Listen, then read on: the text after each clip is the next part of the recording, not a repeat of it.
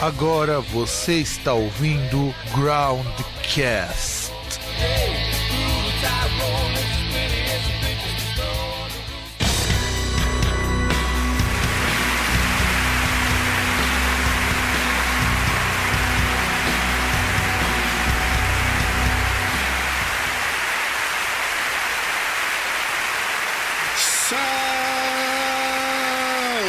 Saudações, amigos e amigas do meu, do seu e do nosso programa Groundcast. Estamos começando mais um programa nesse dia fatídico e deste lado aqui em Santo André tentando aguentar mais um dia, mais uma noite, mais uma tarde. Eu, Fábio, o seu host e do outro lado, lá em São Paulo, na Lapa, aquele que tem que passou por todas as curas possíveis e imagináveis, aquele que também passou pela cura divina de Jesus, o senhor César. Não, não, quem dera, hein? Tivesse passado por as cores imagináveis, hoje estaria em uma situação muito melhor. Aliás, cara, você viu que, de, que depois, talvez até depois quando esse programa for ao ar, já vai estar datado isto, mas que merda essa decisão do STF de. STF não, né? Do, do pessoal lá do Tribunal de Brasília de aceitar a tal da redesignação sexual, que é um nome muito bonito pra cura gay. É, na verdade, acho que foi um juiz federal, né? No, Isso. não, não foi o. Acho que não foi o pleno ainda, nada, foi uma decisão liminar, não foi? Foi, foi sim. Então, eu vi alguns questionamentos que, por exemplo, uma pessoa entrando nem no mérito assim da questão, mas falando assim, que, tipo, quando você entra com um mandado, assim, não sei se era um mandado, se era uma, uma liminar, o que que era, mas geralmente você faz isso quando é alguma coisa que é urgente, né? Por exemplo, sei lá, você, você precisa que comprem um medicamento, que senão a pessoa vai morrer. Ou, por exemplo, você entra com algum pedido, por exemplo, ah, olha, eu tô com uma pessoa aqui que ela teve um problema, ela precisa de um leito aí de UTI, senão ela vai morrer. É um negócio assim urgente, né? Não é pra uma decisão como essa, né? Não é pra uma questão como essa. É, e na verdade acontece assim, ó, até abrir uma das notícias que saiu, foi um juiz da 14ª Vara do Distrito Federal, o Valdemar Cláudio de Carvalho, ele atendeu ao pedido da psicóloga Rosângela, Rosângela Alves Justino, que permite a, um procedimento que, achei que eles vão chamar assim carinhosamente, que é um procedimento que não existe, que chama reversão sexual. É aquela coisa assim, ah, de repente eu sou gay e quero ser hétero. É isso. Então quer dizer, César, seria assim, a ideia é a seguinte, ah, o cara não se sente bem sendo gay. Então como eu faço pra desreverter, desvirar gay? É isso. Você você não sabe o que isso me lembra? Você lembra aquele episódio? Ai, merda. Nossa, o que, que, que aconteceu aí, César? O violão caiu aqui. Então, né? É, o pior é que isso que são coisas que acontecem no Groundcast e Groundcast é isso aí. Então, cara, sabe o que isso me lembra? Sabe aquele episódio do Hermes e Renato da escola de baitolas? Não, você não lembra. Que a escola de recuperação de baitolas, que o cara entra lá pra desbaitolar? Não, não lembro desse episódio. Eu vou até deixar depois o link aqui. É é uma paródia que eles fazem justamente com esse tipo de coisa, porque as pessoas acham que dá pra você reverter sexualidade. É, é foda isso. Aliás, na verdade já vai daquele ponto que, meu, sei lá, sabe? É aquela questão da pessoa sentir atração por uma ou outra coisa e tal. Então, não, não sei até que ponto aí você vai fazer uma terapia, coisa do tipo. É, só, só que tem um questionamento muito interessante, né? Por que, que, que, eu- vi recentemente? Por que, em vez das pessoas quererem fazer tratamento pra curar gay, por que, que eles não fazem tratamento pra curar pedófilo? É, e na verdade esse tratamento ele até existe. Por incrível que pareça, porque tem gente que voluntariamente entende que isso é uma patologia grave, inclusive. O, grande problema, na verdade, vamos agora pensar do ponto de vista prático. Até que um amigo nosso que é, com- comentou isso daí e o próprio, a própria OAB se posicionou contra essa liminar. O que acontece é assim: o cara vai procurar o psicólogo ou a psicóloga aqui porque o cara quer desvirar gay. É, é- é essa a ideia. Cara quer procurar isso daí, eu parto da ideia que é porque o cara tá cansado do, da humilhação, do sofrimento, da chacota, do cara chegar lá na rua, nos trabalhos chamados de bichinha, de viado. Então o problema o cara ser gay, o problema é o cara não ser aceito. Mas, dando uma pesquisada, se vocês pesquisarem no Google aí, tem um, reportagens muito bem feitas, inclusive a Mundo Estranho tem umas reportagens bastante interessantes de o que aconteceu com gente que tentou fazer isso. O Alan Turing, que é o inventor, é, eu acho que ele foi o primeiro cara que inventou o código binário, alguma coisa assim. Você que sabe melhor disso daí, eu não vou pesquisar agora, porque eu me esqueci que, que o Turing, a máquina de Turing ela servia para quê, César? Então, o, o que ele, ele participou da quebra lá de, de códigos, assim, a codificação de mensagens na Segunda Guerra Mundial. Ah, tá, né? tá, tá, Eles tá. conseguiram quebrar aí umas mensagens cifradas do, dos nazistas, né? Até tem um teste, assim, famoso, que é o teste de Turing, que é para você verificar, assim, o... Como é que eu posso explicar? É para você verificar, assim, uma... Uma máquina, se ela tá respondendo, assim, se a resposta é de uma máquina ou não, né? É, que você tá vendo, cara, não é aquele negócio do teste de confiabilidade da máquina para ver se o teste é humano ou não? Isso. Porque, se eu não me engano, é isso, para você saber se o teste. Se eu não me engano, é um teste de probabilidade. Eu tinha. Na época que eu fazia programação, eu tinha lido isso faz muito tempo. Que é para você verificar se aquela resposta ali foi dada por um ser humano. Que você utiliza muito nesses captcha da vida. No que o Google utiliza muito essa teoria para quando você tem que apertar aquele botãozinho lá para o cara saber que, que você é você e não um bot ali que tá sacaneando. É. É, é é assim, a grosso modo é isso. A gente não vai explicar esses detalhes porque nós não somos um podcast de informática. Se vocês quiserem, vão lá no Tecnocast, que os caras falam isso em algum lugar muito melhor. No Tecnoblog vai falar ou, di- ou digita é, teste de Turing, máquina de Turing, que aí você encontra também, né? E tem fizeram tentar fazer reversão nesse cara e o cara se suicidou, porque ele pirou. Simples. É, e, e- e, na verdade, até porque não foi algo assim voluntário, né? Foi algo que ele foi forçado a É, fazer, né? foi voluntariado, né? Isso. Ele foi. Voluntariaram ele, né? Isso, é. E, e a gente sabe que, na prática, você não consegue mexer com coisas que são intrínsecas. Porque, vamos pensar agora em quão absurdo é isso. Já pensou se de repente surge a ideia de, ah, já que reversão sexual vale pra isso, então quer dizer que eu posso deixar de ser hétero, não é? Também. Então quer dizer, ah, cansei porque é, não deu certo com mulher mesmo, ou a mina falar não deu certo com homem mesmo, agora eu, eu, quero, eu quero radicalizar. Mas é, é- é que na verdade é aquele negócio, né? Isso faz sentido na, na cabeça de merda de quem propõe esse tipo de coisa, porque é aquele mesmo ti- é aquela mesma pessoa que acha que, por exemplo, ah, essa mina é lésbica porque ela nunca pegou um cara que pegou ela de jeito, né? É, exato, exato. E, e o pior é que às vezes é justamente por isso que ela não gosta de homem, porque às vezes pegou e não gostou também. É, é aquele negócio, né? Por exemplo, vamos pegar um, um outro exemplo que não tem nada a ver. Eles pegam aquela lógica, por exemplo, da criança que, sei lá, você chega e fala, pega lá a criança e fala, ô, fulano, come aqui, ó, jabuticaba. Ela, ai, credo, não quero. Ah, mas por que você não quer? Ah, eu não gosto. Ela fala, pô, mas você nunca provou. Tipo, e, e- e pega essa, essa falha, essa falha lógica aí, tipo, tá, mas ela nunca experimentou o que é diferente, por exemplo, sei lá, por exemplo, vou citar o meu caso, que eu sinto um negócio, quase uma ânsia, quando eu como cebola, cebola crua. Não sei porquê, mas às vezes só de lembrar a boca, já, já vou sentindo uns negocinhos, já sinto vontade de vomitar, mas aí já, tipo, tem muita diferença entre Sim, sim, sim. Uma pessoa que fala que não quer ou que não gosta de uma coisa que ela nunca provou, né? Nem sei qual que é a, a base nisso, né? De- da pessoa experimentar uma coisa e não gostar. Não, eu posso ser ainda mais enfático. Ninguém aqui precisou comer merda pra dizer que não gosta. Simples. Aliás, na verdade, não é nem que não gosta, né? De, tipo, de não querer comer merda porque. Não pô, quer. não- não vai- é, não quer, porque não vai. Você sabe que não é algo que você tem que fazer, né? Já, já começa. Já, já não é algo que você tem que fazer, já não é algo que você é compelido a fazer, porque você já tem todas as.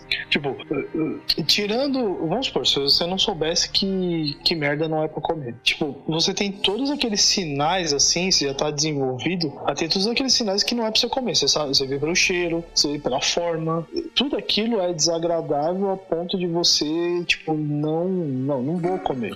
É, e mesmo que não fosse, ó, vamos pensar agora numa outra coisa, tirando aquilo que seria execrável, vai, porque alguém pode dizer, ah, mas merda faz mal, beleza. Dobradinha é uma coisa que eu eu jamais comeria. Aquilo ali não me desce. Minha mãe, por outro lado, ama esse tipo de coisa. Eu, por não, não, não me vai. Eu nunca comi na minha vida. Mas não preciso comer dobradinha para saber que aquilo não é para mim. É simples, acabou. E, e, eu conheço gente que ama essas coisas. E sabe, para mim essas coisas que envolvem vísceras, que envolvem essas partes de animais, não é para mim. E é questão de preferência, questão de.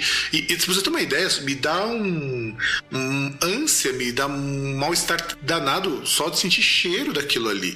E tem coisas, por exemplo, que eu não gosto e que não me dá nada também. E mesmo assim eu continuo não gostando. É, tem coisa que você não gosta, mas tipo, você não gosta, não, não te causa repulsa, nada mais que isso. Você simplesmente não gosta, né? Exato. E, e é por isso que eu não. Eu acho que essa coisa de reversão sexual, acho não, né? Eu tenho certeza que coisa de reversão sexual é uma grande bobagem. Porque o que, que na verdade eles estão querendo fazer é poder oferecer isso daí e não serem caçados pelo CFP. É, caçados não, né? Não ser responsabilizados, já que o Conselho, o Conselho Federal de Psicologia proíbe isso, né? É, porque... Na verdade, assim, é um, é um juiz querendo passar por cima de um órgão de classe. Né? Exato. Né? Olha a gravidade disso. Não, passar por cima de um órgão de classe, partir, par, é, passar por cima da OMS, que desde 1990 não considera homossexualidade como doença, passar por cima de uma resolução de 1999, passar por cima de coisas de valores morais, passar por cima de valores éticos e passar por cima de valores humanitários.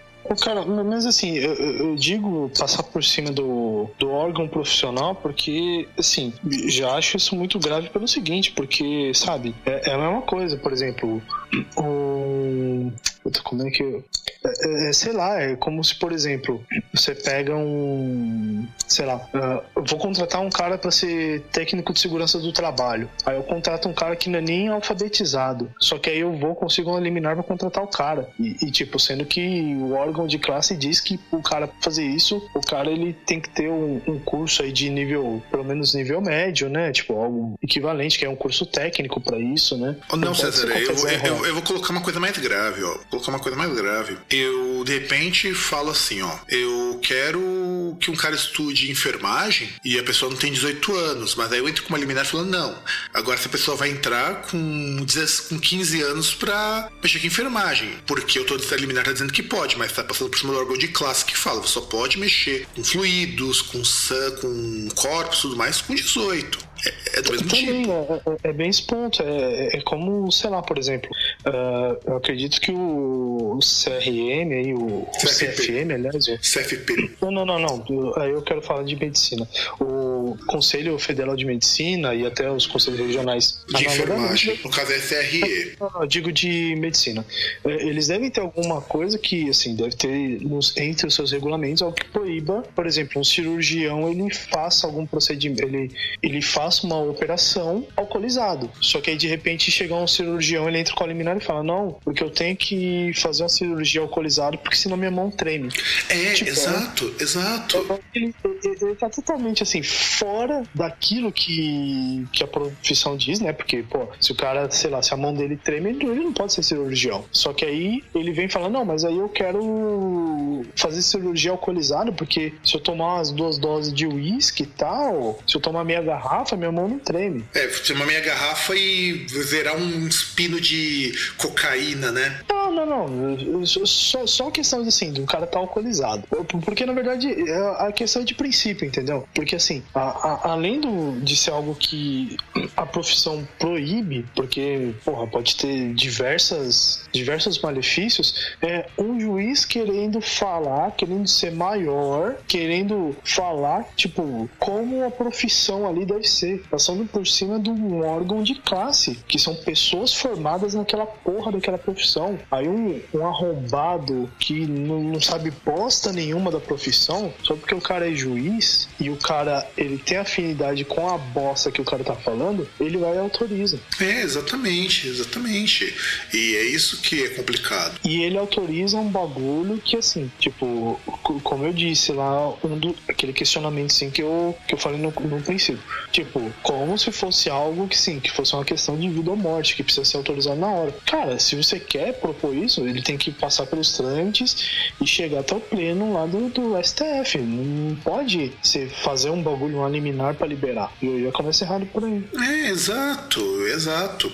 E eu fico imaginando, por exemplo, para quem que ele vai atender? É, porque quem vai ganhar com isso? Porque agora vamos pensar na parte prática. Surgiu até umas teorias da conspiração que são teorias de conspiração mesmo. É, eu vou colocar isso, que me perdoe os amigos que compartilharam isso, que tem lá os evangélicos querendo fundar clínicas de recuperação para gays. Não, não é isso. Os caras estão fundando clínica de drogado que é por um outro lobby, por outra coisa. Até porque não faria sentido você investir em algo que você não tem certeza se vai conseguir aprovar. É você comprar briga com algumas coisas coisas que, que não, é, não vale a pena. O que acontece é assim: tem interesse de alguém que vai querer ganhar dinheiro com isso, que não é pelo Sistema Único de Saúde, porque o SUS não pode oferecer esse tipo de coisa. Ninguém no SUS contratado vai querer dar esse tipo de apoio e não tem nem formação para isso, ninguém é formado para isso.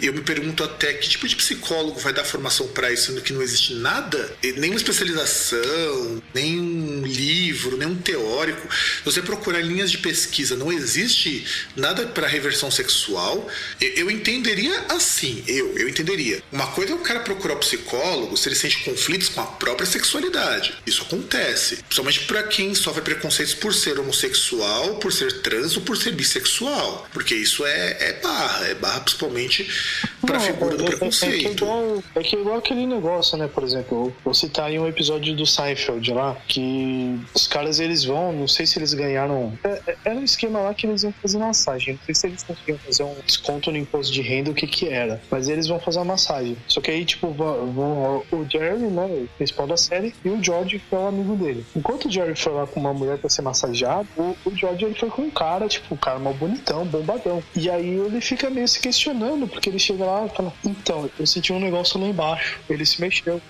Ah, eu lembro desse episódio. Esse episódio, por acaso, eu zapeando uma vez, eu vi ele pela metade, inclusive. E é muito engraçado porque, em determinado momento, ele acha que ele é gay. Sim. E, e, e ele começa a reparar no cara e tal, não sei o quê. Ele começa a reparar nos amigos dele. É. E, e, e, e, chega uma hora, depois ele fala que depois perceber que isso não tem nada a ver. E é muito é genial, é muito genial isso. E é algo mais ou menos assim.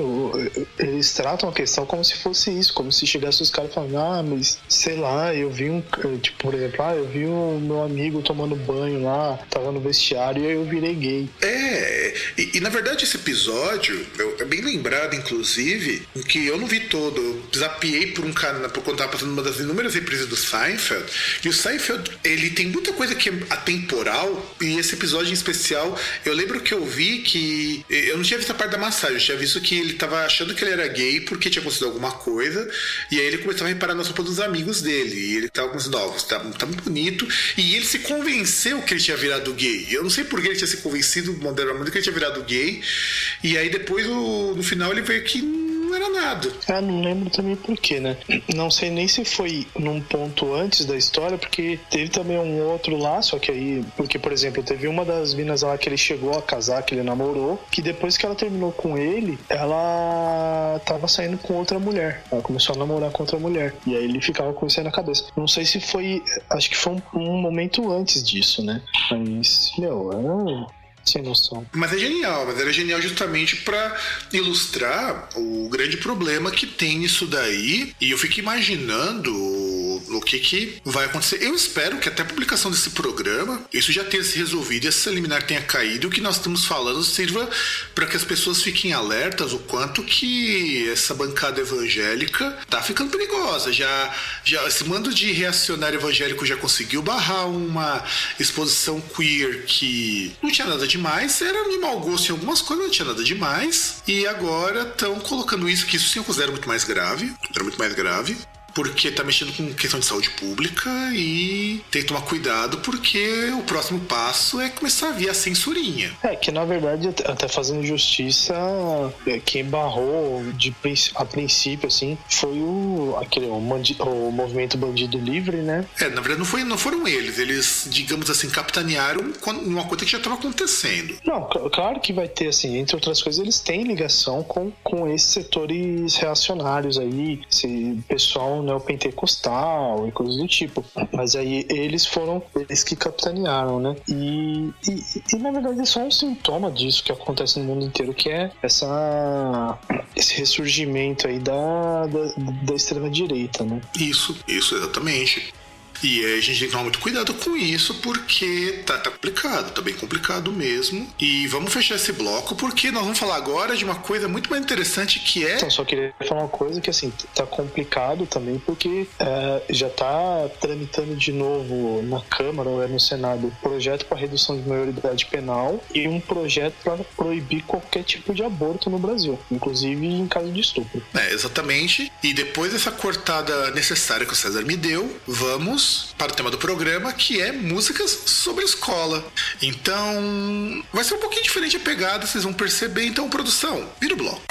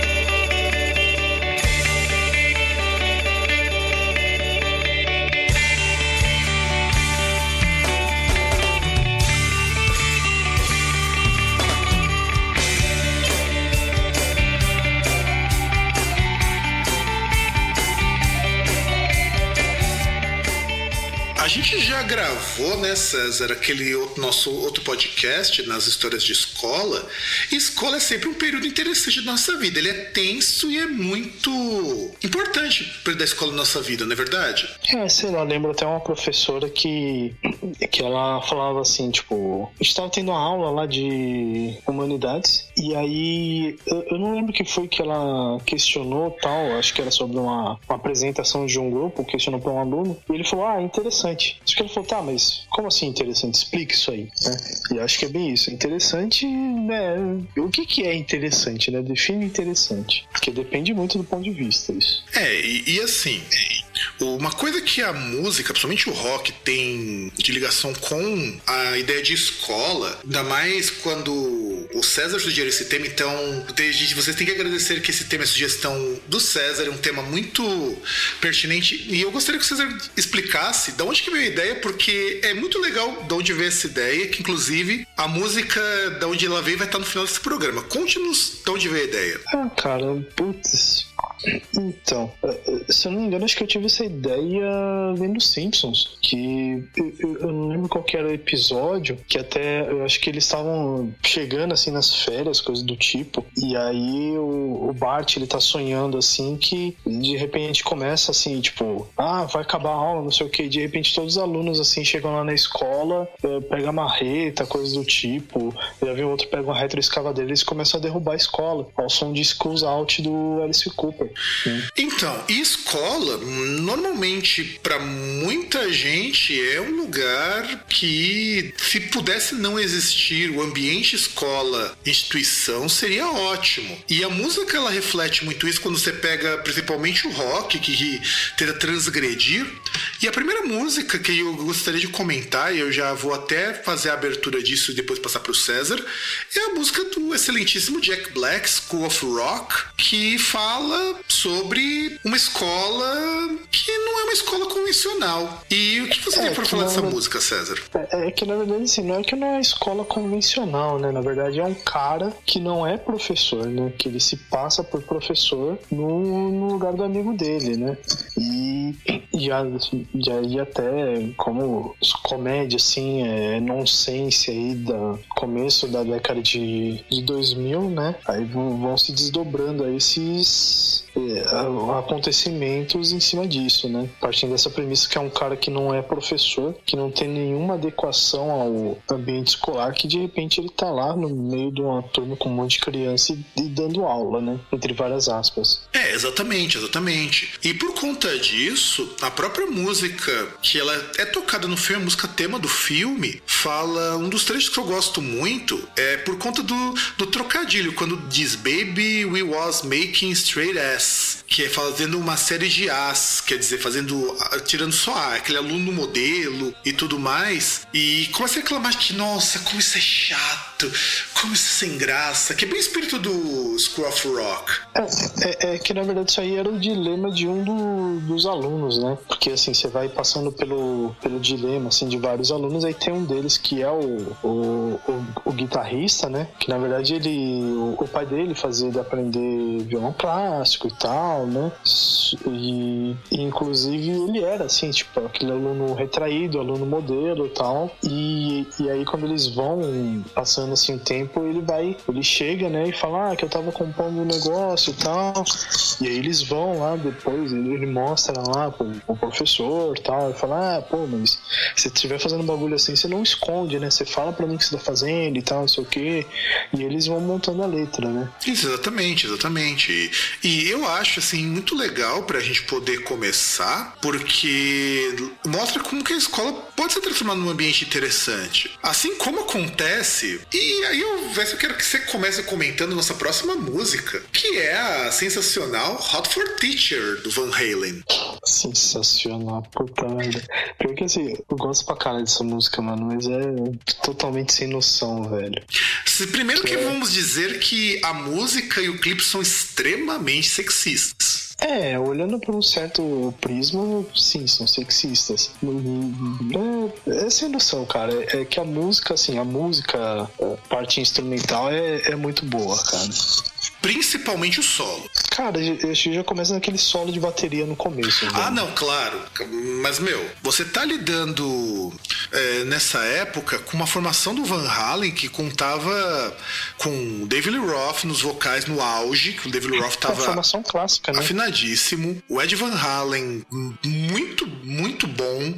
O Alex Van Halen também tocando bateria e percussão de uma maneira incrível. E o Michael Anthony fazendo backing vocal. E, e assim, essa música, ela vou primeiro comentar um pouquinho da letra, porque primeiro ela tem um diálogo do, do cara, o Valdo. Ele chega, um cara nerdão, tímido pra caramba, e ele chega lá, ele tá com uma puta vontade de dar uma foda com a professora. Não, não, ele, ele sente coisas pela professora, não vai falar isso porque é, é, é criança, né? Porra, não é. Não, não, não, pera, pera, pera. Até mesmo os casos que a gente vê nos Estados Unidos. Cara, são, a, a letra fala assim: and hot for teacher, cara. And hot for teacher quer dizer é, é uma expressão em inglês, a Hot for Teacher, que é, Hot for Teacher, o título quer dizer o seguinte: eu tô com vontade de fazer sexo porque a pessoa me dá tesão. É, sim, dá tesão, mas aí é aquele negócio mais distante, assim, né? Seria um algo, um além daquele negócio do, de ter um crush, assim, de estar apaixonado pelo professor-professora, né? Que é uma temática até bastante recorrente em várias obras de, de entretenimento, é, literatura, audiovisual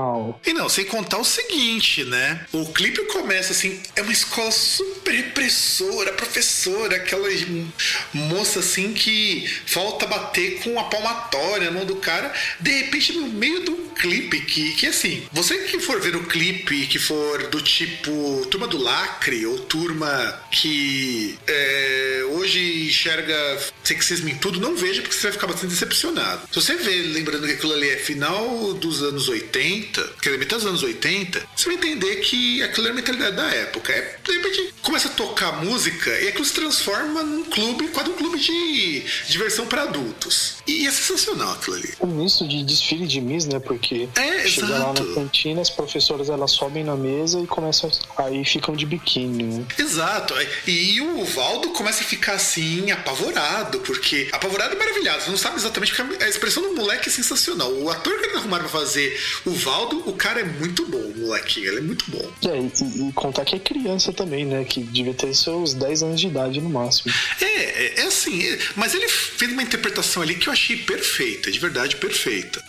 E, e aí, e essa música é tão legal que, assim, é legal a música, é uma música assim, realmente é muito foda-se, é uma coisa assim, a gente tem que lembrar que rock nos anos 80 era para tirar sarro e Van Halen não era diferente disso, e, e isso é pra tirar sarro da escola. É que até assim, é, é aquele negócio, né?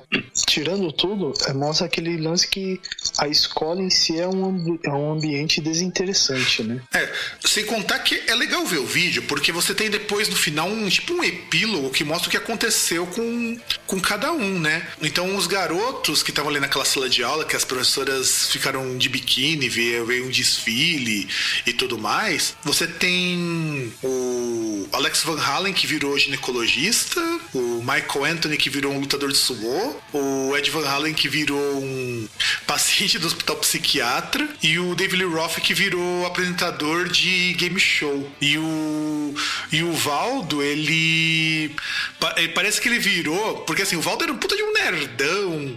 Ele tinha virado um puta de um de um cafetão que pegava um monte de mina, tá? Esse cara é, é muito foda. É, assista o clipe, tem lá no canal do, do Van Halen.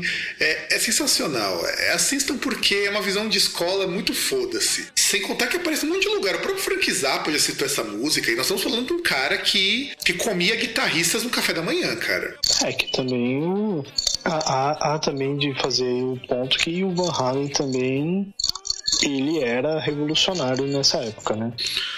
Ah, com certeza. Ele é influência pra muita gente, muita gente, muita gente mesmo. E, e aí, vamos passar agora, vamos passar para nossa próxima música, que é aí é uma banda que eu sei que o César gosta e, e eu acho essa música também muito legal, que é a Don't Stand So Close to Me do The Police que essa música ela tem uma historinha que eu acho ela bem legal porque eu até peguei a, a letra para dar uma olhada, eu fui dar uma, vamos dizer assim, uma, uma pesquisa básica também sobre dando uma ouvida na música e tal. E assim, ela é uma é, é, muito parecida a história com a do Hot for Teacher, inclusive, porque é um cara que é, tá afim da professora. História, é uma história meio bad vibe também, né? Sim, não, meio não, cara.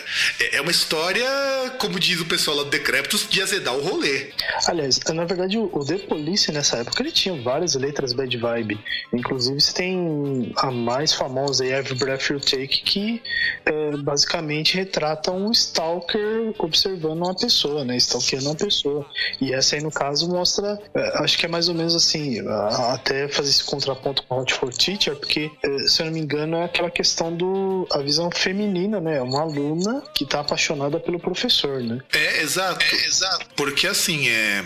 Começa assim o a aluna tá de olho no professor e ela começa a desejar o cara. E, e bicho, você começa a ler a letra, você começa a perceber que o bagulho é feio. E o próprio Sting, ele diz que ele se baseou muito no Lolita para fazer essa letra e ele fala que essa letra foi meio que um erro ele ter feito isso. E tem toda uma construção de rima. É assim, cara, é foda porque o Police e o Sting, por consequência, tem uma construção produção de literária nessa época que, que poucos artistas de rock têm hoje. Então, a inspiração ela veio primeiro por conta é, desse livro lá do Lolismo Namokov que ele tinha lido. E depois, tinha uma época que o Sting trabalhou como professor de inglês. Olha que coisa bizarra. Ele já foi professor de inglês. E ele queria falar sobre sexualidade na sala de aula. E ele também quis retratar porque na época que ele trabalhava como professor, tinha umas minas de uns 15 anos que ficavam secando o cara. Ficavam com os olhares libidinosos. Que é o que acontece, né? Porque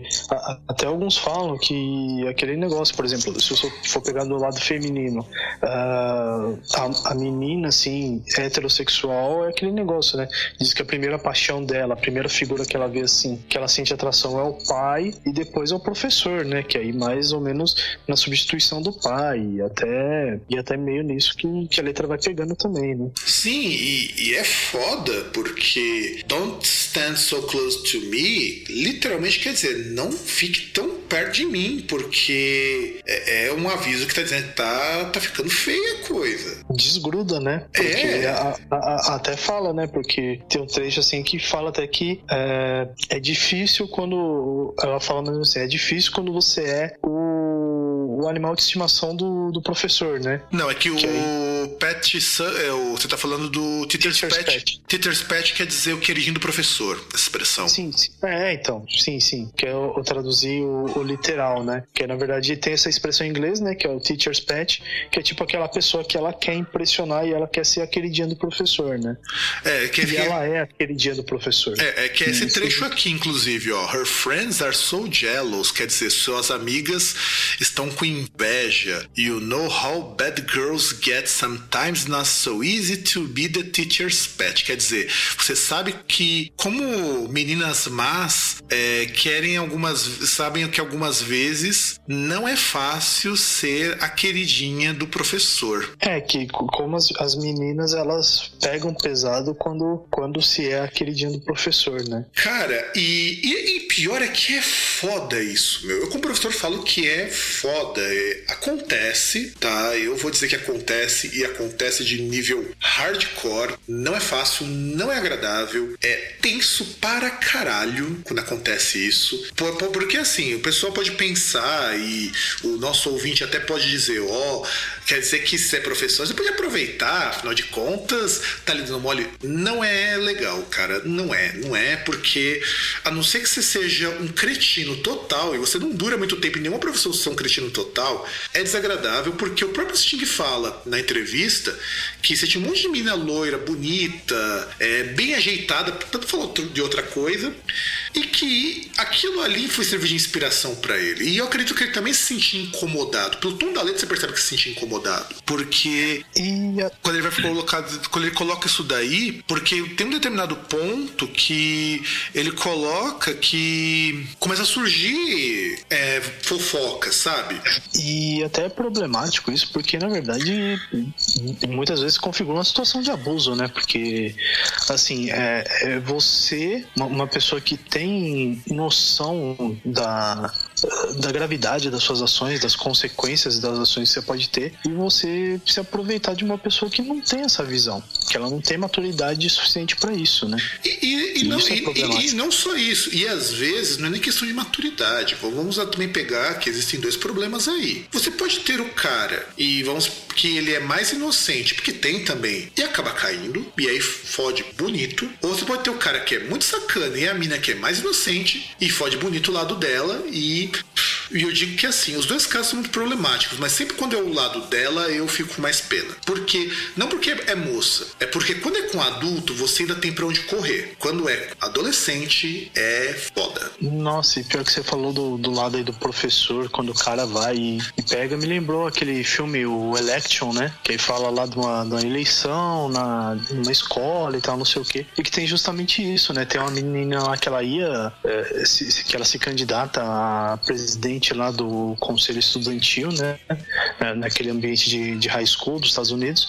E, e que até tem um, um professor que ele é apaixonado, que ele se relaciona com ela. E até mostra lá o cara, ah, não, porque eu amo a menina, não sei o quê. E é, é complicado. Só que nesse ponto pega mais, obviamente, o lado cômico, né? Da coisa. Ah, com certeza, com certeza mesmo. E produção, sobe um trechinho então, Don't Stop Close to Me, pra, pra galerinha conhecer.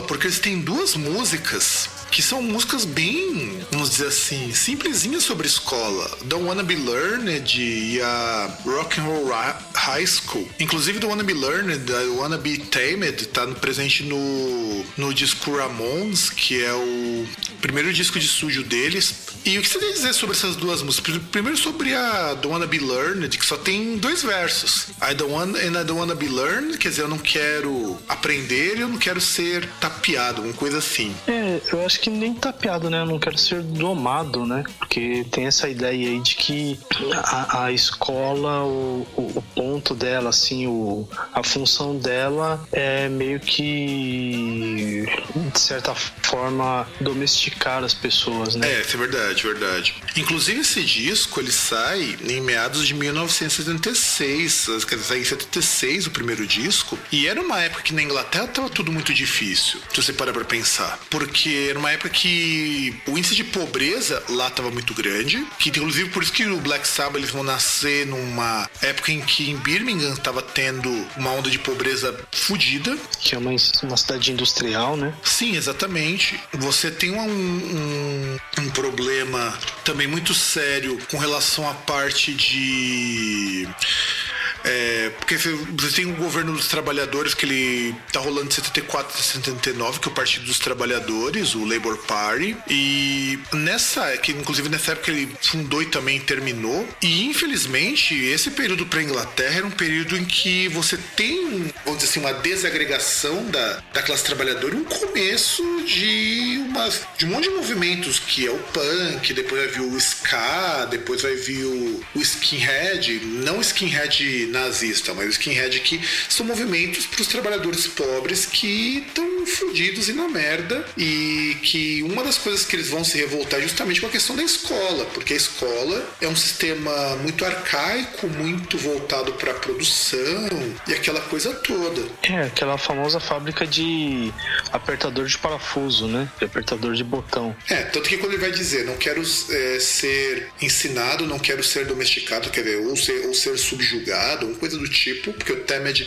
dá muito essa ideia de que tem é você adestrar alguém, algum animal. Então, a escola servia para você conter a sua revolta. A ideia é essa. Então, eles como precursores do punk, porque o Ramones começa o punk e esse disco, que na verdade isso aí é uma versão demo, que depois vai aparecer em outros discos, traz muito dessa ideia de que eles precisam mudar. E a Rock and Roll High School vai estar presente na trilha sonora do mesmo filme, que inclusive tinha sido sugerido pra gente quando nós fizemos o primeiro Groundcast Pipoca. Né, que até é um que a gente tem que ver, né? Que é um clipe que, que é um vídeo, um filme que inclusive tem participação, atuação dos Ramones, né? E de várias bandas. Sim, sim, sim. E, e esse, essa música, ela mostra uma das coisas que eu acho mais impressionantes, porque é o Ramones fazendo a coisa mais juvenil possível. O clipe também é uma coisa bem juvenil. É, o clipe é até mais juvenil, que até um, um dos integrantes aparece lá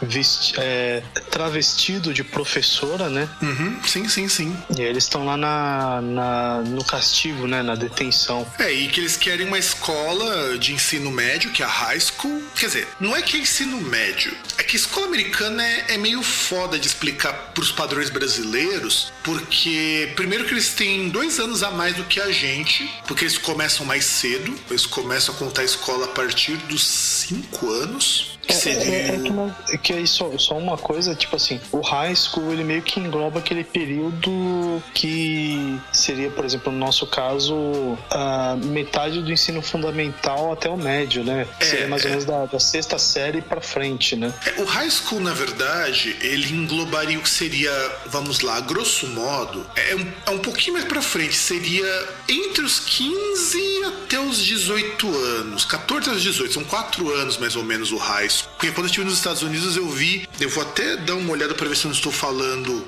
bobagem, porque é o período que você tá na transição da adolescência, porque é equivalente, nós paramos pra pensar o nosso ensino médio, mas o problema, a diferença é que ele é diferente, é, educa- entre os 14 e os 18, porque são 4 anos o high school e ele é diferente porque com 18 anos você tem que estar formado. A ideia é essa, pode ficar no máximo até um ano mais, porque você não entra nas universidades a não ser que você tenha um, vamos dizer assim, é, como que eu posso dizer? Pistolão. É, não ser que você seja um cara muito superdotado para você poder entrar direto na universidade com 16 anos, com 14 anos, porque isso é chamado de escola secundária. Você vai ouvir, vocês, quando vocês ouvirem filme, você nunca vai ouvir o termo high school, eles vão chamar muito de escola secundária. Escola secundária é chamada também de high school, porque os nomes eles vão mudar, porque o, dos Estados Unidos as escolas são divididas em, em números que vai do zero até o 5, que inclusive é assim que eles classificam os livros lá. E os É, nomes que é mais ou mudam. menos como a- até era aqui em algumas escolas, né? Que depois algumas escolas, alguns locais, até por conta de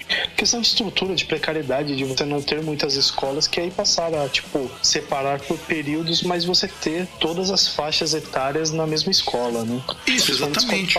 Então, nos Estados Unidos, é, é- isso é bem separado porque a escola secundária é um bloco, a escola primária é outro. Tanto que você vai ter. As faixas etárias elas convivem no mesmo prédio, mas eles, você tem uma separação que, por exemplo, você nunca vai ter gente da escola primária junto com a secundária. Antigamente no Brasil existia isso até bem pouco tempo. Quando eu era mais novo, tinha. Você, por exemplo, dependendo da escola onde você estudasse, você podia encontrar gente do ensino médio dando junto Quando com eu você. tava no fundamental, tinha até oitavo. Então. Eu lá na quarta, quinta série e tinha aula de aluno de oitavo em escola estadual. Então, Depois eu dependendo já de- não sei como é que ficou. Então, depois você passou a ter, por exemplo, antes do Brasil, depois de 95, que foi quando teve a nova LDB, você passou a ter o ciclo básico, que é de primeira a quarta série, que agora é de primeiro ao quinto ano, porque agora eles consideram pré-escola como um ano. E, aí depois você tem da quinta a Do quinto ao oitava, nono.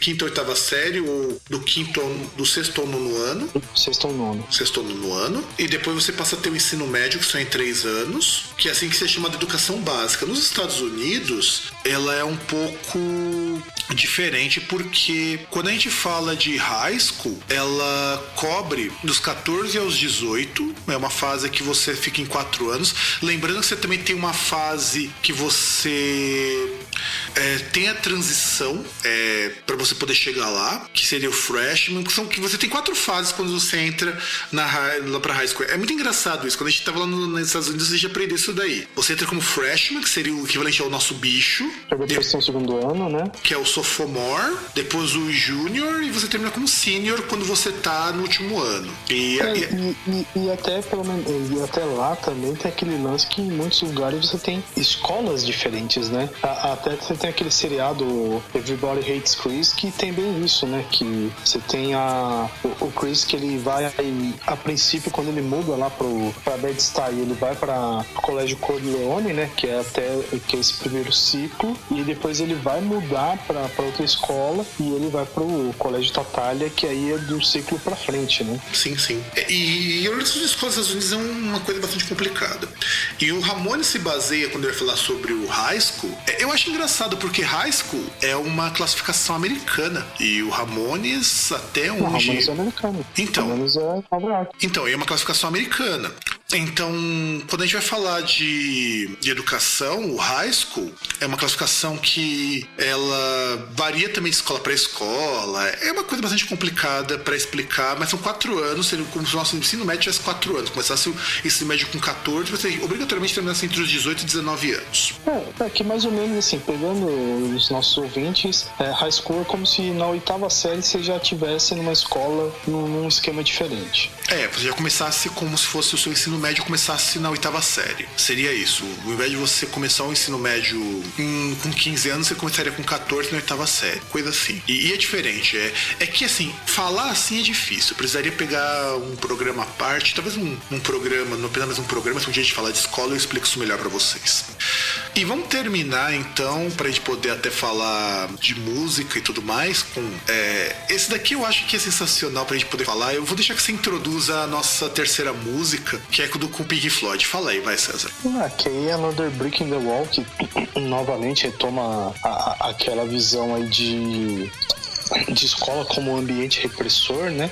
E é interessante porque o Another, o The Wall, o, o disco até, tem aquela ideia assim, que é um conceito, né, que é, é baseado num, personagem que é o Pink, né, que na verdade o Pink, ele é um personagem que ele é ferrado, assim, ele tem a cabeça ferrada do começo, do começo ao fim, né, e já começa que assim, o, ele perde o, o pai dele, né, o pai dele é ausente porque o pai dele vai pra, pra Segunda Guerra Mundial, né, acho que inclusive ele morre na guerra, e aí ele tem lá, ele tem a criação pela mãe dele, que é uma mãe super protetora, e aí ele, ele vai pra escola, e na escola tem aquela ideia lá do, do professor, que é o, que por exemplo, que aí ele pega ah, numa aula, até você vê no, no videoclipe da Another Brick in the Wall, que é a Another Brick in the Wall Part 2, que ele tá ali escrevendo poesias, e aí o professor ele pega aquilo, né, porque ele não tá fazendo o dever lá, ele não tá lendo, não, não tá fazendo o, o chamado ditado lá, né, e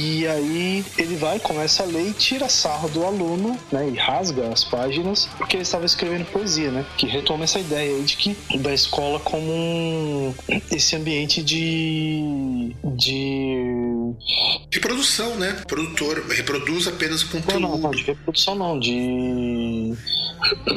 de, de dominação, né, de Relação de, poder, domesticação. né? As relações de poder. Não só, mas é questão de, de domesticação, de, de cortar, assim, de meio que castração de, de desvios, né? Porque você tem que ser naquele formato. Até, inclusive, se você pega o, vídeo de Another Break in the Wall, principalmente se você pega o filme The Wall, que até tem umas partes de animação que mostra, na verdade, a figura do professor, que é o professor pegando os alunos e colocando num moedor de carne. É, inclusive uma parte desse filme é aproveitada no clipe do The, Another, Brick, Another Brick the Wall, porque o clipe fala da parte 2 da música, que é o que a gente vai tocar depois um trechinho pra vocês ouvirem, que é a parte mais conhecida.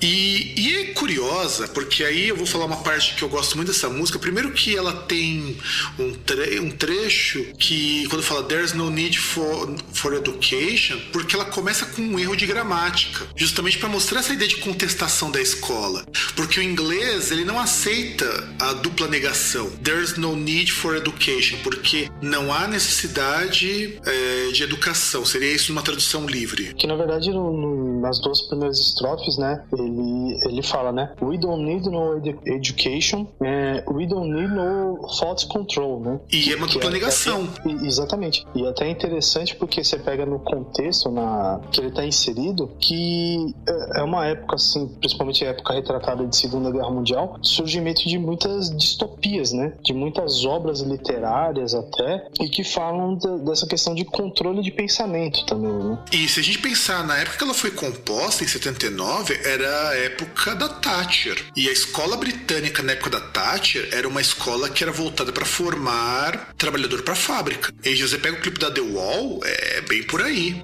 da parte 2. Que a grande crítica é justamente que a, a escola reproduziu o modelo da fábrica. É, que é, e, e até é interessante, né? Porque ele mostra em alguns momentos eles andando como se eles estivessem meio que numa uma linha de montagem, né? Sim. As crianças marchando uma atrás da outra, assim, num ambiente cinza, né? Bastante eh, soturno. É, elas indo pras carteiras, estilo. é, indo para as linhas de montagem, é bem assustador. E, e esse tipo de coisa que também aparece no filme, que também é outra coisa que a gente tá devendo fazer um radiola, que é sobre o The Wall. Não, radiola não. Radiola, não, desculpa, o outro broadcast pipoca, falar sobre o The Wall, porque tá muito em voga, inclusive, nos tempos pra cá, falar de distopias, e eu acho esse disco The Wall maravilhoso do começo ao fim. Eu gosto muito porque tem, pra mim, a melhor música do Pink Floyd, que é a Hey You. Eu acho uma música muito bad vibe, Hey You. É que na verdade tem todas, né? Porque você tem, por, exemplo, Comfortably Numb também. Puta, cara, eu amo essa música. Porque é uma música. Um amigo meu falou que ele chapou, tomou uma garrafa inteira de vodka ouvindo Comfortably Numb.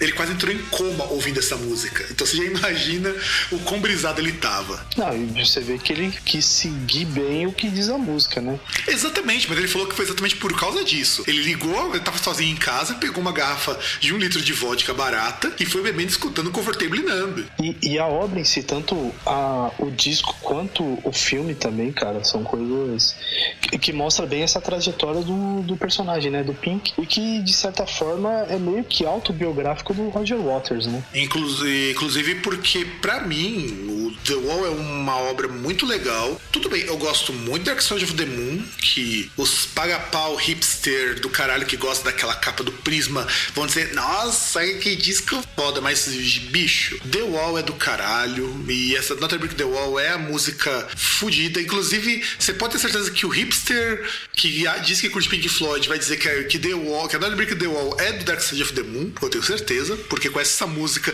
conhece essa capa. A- Acho que não, mas vai falar que é melhor e assim, por mais que eu gosto que tem uns conceitos, assim, as coisas muito fodas em Dark Side of the Moon, cara.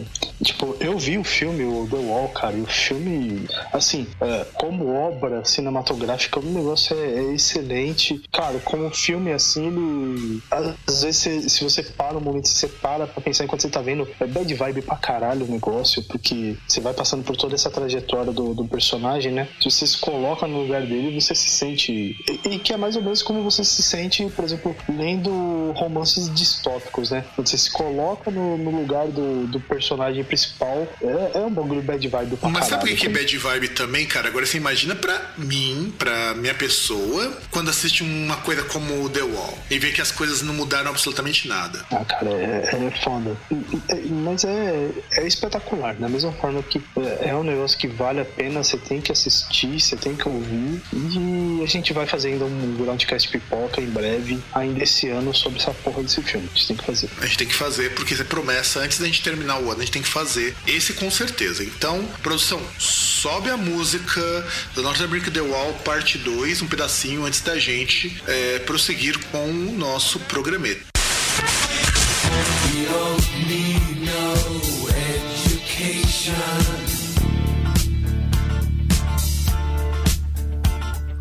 We don't need no thought control.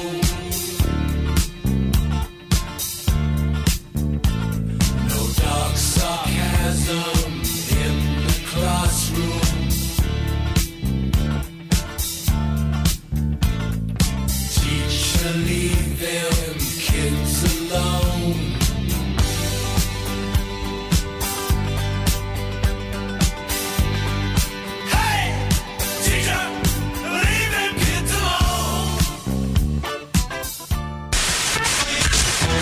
E dando prosseguimento à nossa ida à escola, Beach Boys gravou uma música, Be True to Your School, quer dizer, seja fiel à sua escola. Aliás, Beach Boys, eu lembro que eu li até uma matéria que eles representam muito aquele começo da chamada Surf Music, acho que é Surf Music, alguma coisa assim, mas Beach Boys é um, um tipo de música que, cara, é muito música de cara coxinha, meu. Eu gosto muito de algumas músicas do Beach Boys, eu não vou negar. Eu acho Mr. Sandman uma música muito legal. Mas, cara, essa é uma das músicas mais coxinha que você tem pra escola. Porque diz assim: "Hum, você tem que gostar da escola, porque a escola é ótima. Então você tem que ser feliz na tua escola, assim como você seria com sua namorada. É, deixa que. É que aqui os caras colocam como seja radiante. Ah, cara, vai tomar no cu, meu. É, em tese você teria que ser feliz na escola, né? Se não é porque a escola é um, um grande concentrado de filhos da puta, né? É, isso é verdade. É verdade. Porque, assim, eu entendo, até porque o Beach Boys nunca foi uma banda de contestar nada. A época do Beach Boys, que ele surgiu, é justamente de bandas que faziam sucesso fazendo uma coisa que. Eu não lembro se é o Jagger que fala isso. É um dos caras do Tangerine Dream que fala isso daí. Inclusive, acho que nem tá mais vivo. Que ele fala que surgiu na Alemanha um movimento que era os Sklager. Eu não sei como pronuncia. Meu irmão que sabe pronunciar isso melhor, quando ele tava aqui no Brasil, ele tem um livro, ele falou isso daí que a mulher dele ama esse tipo de coisa. E, as- e é, e é ruim, cara. Ele fala que isso é música ruim pra caramba. E fala que todo lugar do mundo tem essa música Sklager. Que seria essas músicas super pra cima, super alto astral, que falam de coisas boas, que alienam um pouco as pessoas. E Beach Boys é meio isso. Tanto que o Rammstein, quando fez a capa, não lembro de que disco que é. Você lembra qual que é o disco, César? Que tem os caras segurando a prancha de surf? É um single, na verdade, que eles lançaram no box que é o My Land. Então, My Land, na verdade. Land, porque. My Land. My Land. My, My Land. Então, que ele até tira um sarro com o Beach Boys justamente porque. O, o vídeo, o, o, o videoclipe, justamente, porque retrata esse negócio da surf music, de festa na praia, tal, essas coisas, e tira o sarro, que é, que é bem nesse rock aí que é que, é- que a surf music é um movimento que surgiu aí meados da década de 50, né? É, quando o surfista era aquela coisa alto astral e tudo mais. Não que eu não goste de surf music, tem muitas coisas legais em surf music. O Beach Boys não é uma banda ruim, o sucesso dele se dá também porque os caras faziam boas músicas. Não, melodicamente eles são muito bons, né? E aí você tem é, caras como o Dick Dale, que, porra, é fenomenal. Não, e as músicas em si, mesmo as letras, tem músicas muito legais, mas essa especial, Be True to Your School, eu acho uma música muito coxinha, meu. E a música é uma música muito chata também. É, é que na verdade é um movimento aí meio que é na contramão. Você pega de algumas obras cinematográficas da época, né? Você tinha, como por exemplo, Juventude de Transviar e coisa do tipo, né? Você tinha a ascensão do, do James Dean e do, do Steve McQueen também, como ídolos, assim, né? Que eram mais contestadores e tal. E, e meio que nessa fase, assim, e, e aí você tinha que meio que ter uma, um movimento pra ir de encontro com isso, né? É, se bem, se bem que você tem o grande hino do Beach Boys, que é o Good Vibrations, que é a música que todo mundo conhece deles. Todo mundo, até aquele pagodeiro lá que só escuta é, dancinha, da- da- que dançava na boca da garrafa nos anos 80, escuta Good Vibrations, porque tocava nessas antena 1 da vida. E é, um- e é uma música que fala É, que na verdade, na, se ele dança na boca da garrafa era anos 90, né? Não era anos 80. Ah, é verdade, E, e, desculpa. também, e, você pegar algumas músicas de rock, provavelmente se o cara gosta de pagode, ele deve conhecer por causa do sambô, né? É verdade, que Sambo também tem umas versões. Tem uma, uma música do, do Beach Boys eles devem ter gra- regravado. Só que, na verdade, eu quero falar da versão que o Twisted Sisters fez essa música. Be Cruel to Your Cruel. Que é escrito tudo errado, inclusive, porque quando você pronuncia, faz todo sentido, que é Be Cruel to Your School. Quer dizer, seja cruel com a sua escola. Que aí a música fica melhor, ela fica mais complexa, inclusive, a música, porque acrescenta mais instrumento, porque ele fala que. É, porque enquanto a música do Beach Boys fala que a música que a escola é um lugar legal, o Dee Snyder e companhia fala o seguinte: que seja cruel com a sua escola, porque você pode não ter outra. E faça isso em nome do rock and roll. Em, nome do rock and roll. E, e até queria fazer uma menção, já que a gente falou do Twisted Sister, que é uma banda que tem e- esse foco, né, da galhofa, principalmente nessa parte, tem o público-alvo nessa, nessa faixa etária, né? Que eles até tem aquela I Wanna Rock também, que na verdade o, o videoclipe todo é na, na escola, né? É, eu, eu só não peguei a Ana Rock porque a letra não é focada nisso, só o videoclipe, Não, é- é, o infelizmente. videoclipe, né? É, é- é que o- a música é bem mais genérica. Mas eu, eu acho que valeria o videoclipe, cara, porque o videoclipe, a- a- até inclusive o, o cara que é o professor, acho que é professor mesmo, não é diretor. Mas o cara que é o professor que fica lá enchendo o saco, que no maior hit do Twisted Sister, que é, é We're Not Gonna Take It, ele faz o papel do pai do, da família ali do. do é, do Dee Snyder, né? Isso, É, isso mesmo.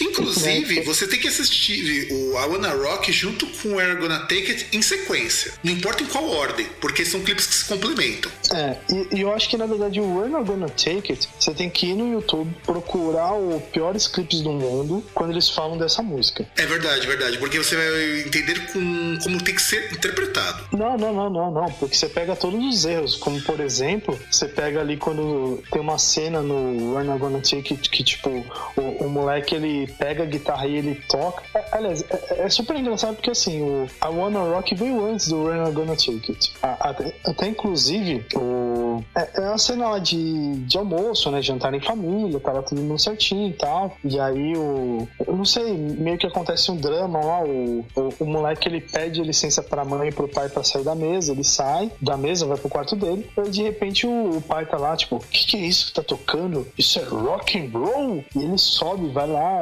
dá uma escovada no, no filho, né? O- os filhos mais novos estão lá na mesa, ele tem um take que mostra eles, e eles estão lá dando risada, tipo, ah, meu irmão mais velho, ele tá tomando a comida de rabo, que da hora, né? E aí o pai vai lá, dá todo aquele sermão e tal. E é super engraçado que você pega um moleque de tipo, sei lá, 13 anos de idade, um moleque que deve falar mais ou menos assim, e, e, tipo, ele, ele tá lá, tipo, ele tá com a guitarra, mas ele não tá tocando, né? Ele tá simplesmente imitando, assim, tal. Tá fazendo um air guitar, só que com a guitarra. E, e aí o pai vai lá, dá dá todo aquele sermão e fala, "Ah, o que que você vai fazer da sua vida? E aí, de repente, vê um moleque, ele vem com a voz do Dee Snyder e ele fala, I wanna rock. E aí ele toca, assim, um acorde tipo, como se a guitarra tivesse ligada e sai aquele som. E o cara, ele atravessa a parede, como se tivesse sido uma, uma onda de choque causada pela guitarra, jogasse ele pela parede. E até, inclusive, no Piores Clips eles mostram que o cara que se joga na parede não é o cara, não é o ator que faz o pai da, da família. Que é um erro de continuidade, assim, bizarro. Mas o clipe ele fica bom justamente por causa disso. É, se a gente se a gente fizesse, ó, ó, ó, ó, se a gente nós do Groundcast um dia tivermos verba pra fazer uma versão em vídeo do nosso podcast, ele tinha que por algum caso fazer melhores vídeos de rock. Não, não, não, não, não, não. Eu acho que a gente tinha que fazer um dossiê de Twisted Sister. Porque, cara, Twisted Sister, cara, mano, o-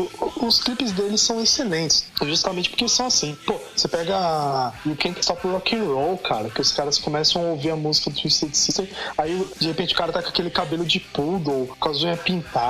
Mano, por isso que eu gosto do Sister, porque é muito foda. É muito foda. E vamos subir então a música, César? Demorou. Então, produção, sobe a música Be Cruel to school.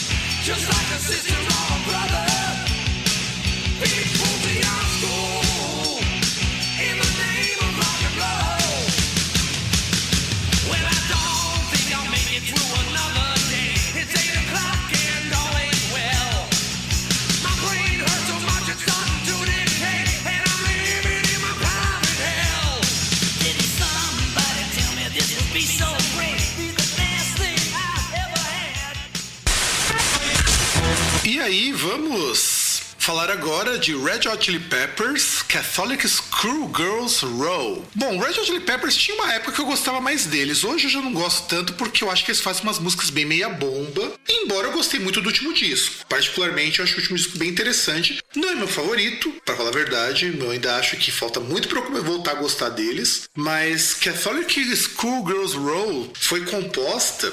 Olha que coisa curiosa. É música que fala de garotas da, da escola católica. Que uma moça da escola católica foi lá visitar o Anthony Kids no camarim. E ele resolveu relatar isso como que, que não quer nada, que a garota foi lá, resolveu mostrar as habilidades orais pra ele. É, que é mais um, é mais um clichê, assim, que tem em obras.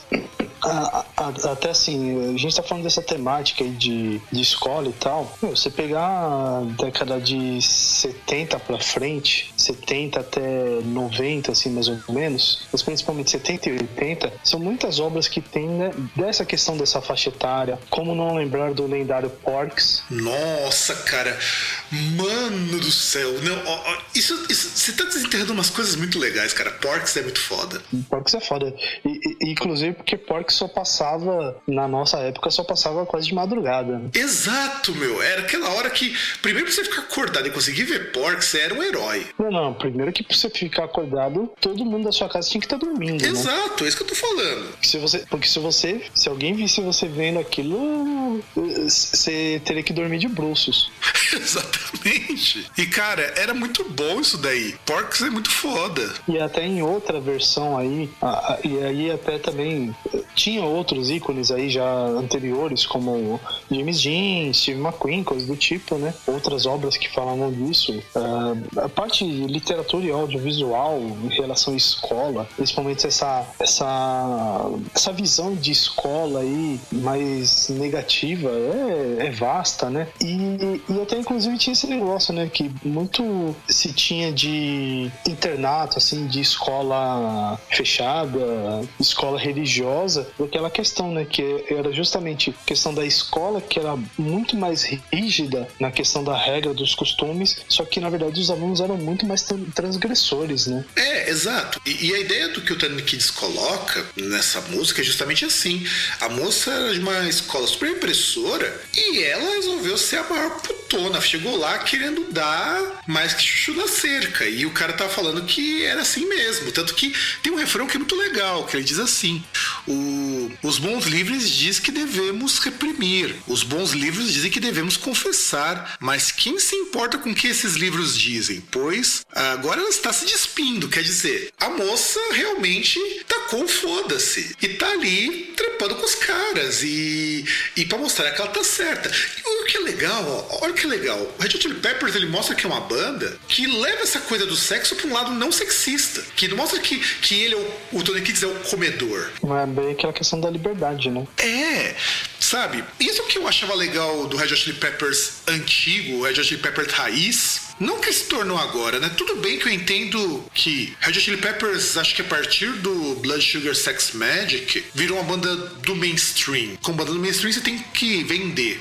Mas, cara. por a questão das mudanças de formação também, né? Sim, sim, com certeza. Mas assim, é, é foda. Essa música especial é uma música que, inclusive, pra quem é fã hoje do Red Hot Chili Peppers, vai estranhar muito. A sonoridade dela é uma sonoridade muito estranha pra quem não conhece Red Hot- Chili Peppers Os antigo. primeiros dois discos, né? Uhum, sim, sim, sim. Os primeiros dois discos são muito estranhos. Eu gosto. Até mesmo você pegar, por exemplo, uma Higher Ground da vida, um cover que eles fizeram do Stevie Wonder. Ah, Já Rock é é maravilhoso, cara. E, e é Então, maravilhoso é esse algo já cover. muito diferente que eles fazem hoje, né? Então, era uma época que eles eram mais experimentais. É, é- tudo bem que a pegada de funk, aquela coisa funkeada, eles nunca perderam. E eu acho que um eles show deles. Eu vi uma vez um show deles num Rock in Rio da vida que eles vieram. Continua magnífico. Show deles é uma coisa fodida. Mas eu acho que o apelo pop deles me incomoda hoje. É que, cara, assim, são muitas as explicações e é, e é difícil, assim, às vezes você achar uma só explicação pro fato ou, ou você até às vezes acertar qual que é aquela explicação mais, mais correta para essas mudanças radicais de bandas, né? E até mesmo para você crucificar a banda por, por mudar, né? É, o estilo e coisa do tipo, até porque é, nós somos seres humanos e, assim, aquele negócio,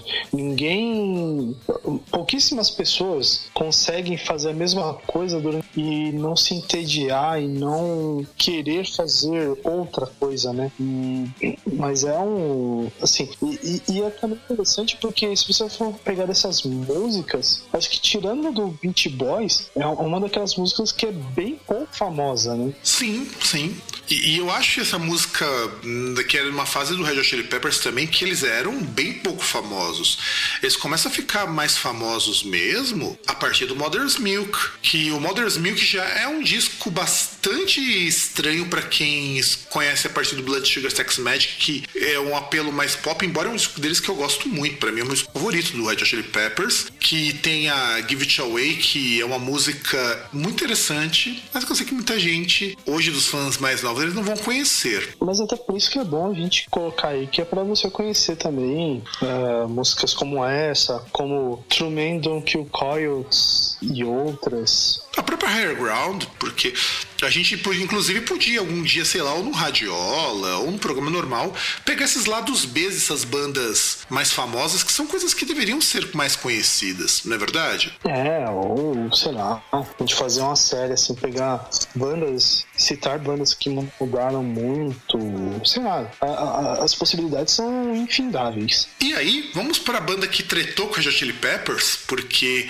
Red Hot Chili Peppers achou que eles estavam copiando o estilo deles, que é o Mr. Bungle, porque o Anthony Kiss ficou com ciúminho do Mike Patton, porque achava que eram muito parecidos. Teve essa tretinha, e isso é, isso é fato, foi treta inclusive num show que eles fizeram em conjunto. É, a, a treta é uma história muito bizarra que os dois tiveram lá, o Anthony Kiss com o Mike Patton, tanto que eles não se bicam. E, Será que não é pelo menos tipo aquele lance do. do. Axel Rose com o grande Kurt Cobain? Ah, não é, cara. É, é um tipo de coisa mais bizarro. É, é mais bizarro isso. Porque. É tão- ele- ele- é porque, por algum motivo, o Anthony Kiedis encasquetou com o Mr. Bungle achando que eles eram muito parecidos com a Chili Peppers. Porque como a Deve Chili Peppers. capa de disco achar que é igual. Não, não, não encasquetou porque assim, achava que o som deles, por ser um som muito misturado, assim como o de Red Chili Peppers também é muito misturado, principalmente no começo da carreira, então achava que eles eram cópia. Mas não é, é muito diferente. Inclusive o Mr. Bungle, os músicos, com exceção do baixista, claro, são muito melhores. E, e até porque o Mr. Bungle ele já veio numa época depois, né? Sim. Quando, quando o, som, o som do Red Hot Chili Pepper já tava ficando mais quadradinho, né? Sim, sim. Enquanto do Mr. Bungle é uma piração total. E Mike Patton, por favor, volte com o Mr. Bungle. Você tá começando a ficar com umas bandas meia bomba também. Por favor. Aliás, uh, eu tava até vendo uns rumores aí que ele deu uma entrevista recentemente, né? Só que aí eu não, eu não sei qual banda que ele tava falando que talvez volte, talvez não. Não sei se era o Feito No More. Não, foi no More ele deixou, no- ele deixou em ato. Ele falou que vai voltar tão cedo. Mas disse que talvez pode voltar. Ah, mas, mas ele que não pode tem, voltar. não tem planos pra isso ainda. Ele tava, parece que ele vai querer voltar a carreira solo dele, mas não sei porque o cara faz muita coisa. Ah, Eu não duvido de, de repente ele voltar com o Zu, que é um grupo que ele tem lá na Itália de metal com bossa nova, ou sei lá, vai que ele volta com o projeto de rap que ele tem. Sim, Mr. Bang, o Mike Patton tem uma- um projeto de rap que faz pouca gente- sentido se o, se o ICT tem um projeto de hardcore. O, ó, o Patton já tocou jazz, já tocou noise, já tocou é, bossa nova, já tocou música italiana, já fez música com o Blixa do Esterzen Neubauten. Ele, porque, até porque o Mike Patton fala italiano muito bem, já ficou um tempo na Itália lá com um cara que fez música futurista. Já tocou com Phantomas, é, e é capaz de ele voltar com Phantomas, que vez ou outra ele toca com Phantomas. Ele é amigão do John Zorn, então de vez em quando ele toca uns jazz com o John Zorn. Ele é amigão do pessoal do Nepal Death, então de vez em quando ele toca com o pessoal do Nepal Death. Ele já tocou com o pessoal do Sepultura. Então, bicho, é, Que eu acho que ele deve ter meio ficado de saco cheio do Fey No More, porque é, ele não deve ter tido aquela resposta que ele esperava do Som Invictus, né? É, eu, que, é um, que é um disco bem legal, mas eu concordo que talvez. É, ele esperava que talvez fosse um pouquinho mais e também ele se envolveu num acidente recentemente que ele teve que ficar internado tudo mais foi, foi uma coisa meio foda tanto que você olha Mas o, fala mais da. da música Não, não, continua.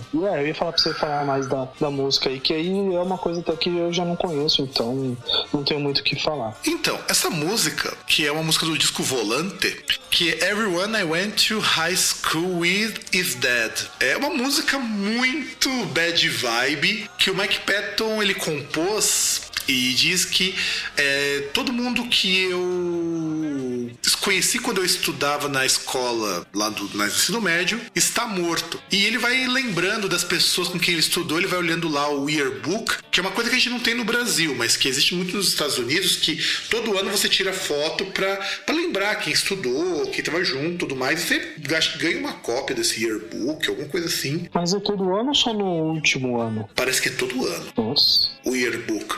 Porque você pode mudar de escola, né, cara? Então, mas eu achava que era algo mais assim, questão de último ano, né? Porque aquele negócio, até porque tem aquele lance de tipo, turma do ano X, que geralmente é a turma do ano, assim, é o ano que os caras se formaram, né? É o ano que eles terminaram. Ô César, é anual, tá? Tá escrito que é que ele é anual. Não, não, ah, é anual. É anual. Porque, porque eu achava que era muito com essa questão do da turma, né? Porque aquele negócio, por exemplo, que eles têm aquela questão de, por exemplo, de reunião de turma depois de um certo período, né? 10 anos, 20, 25, que aí é aquele negócio, é a turma que ah, se formou no ano X. Sim, então, mas aí é o livro do ano de mil e tanto. Não deixa de ser um yearbook. Sim.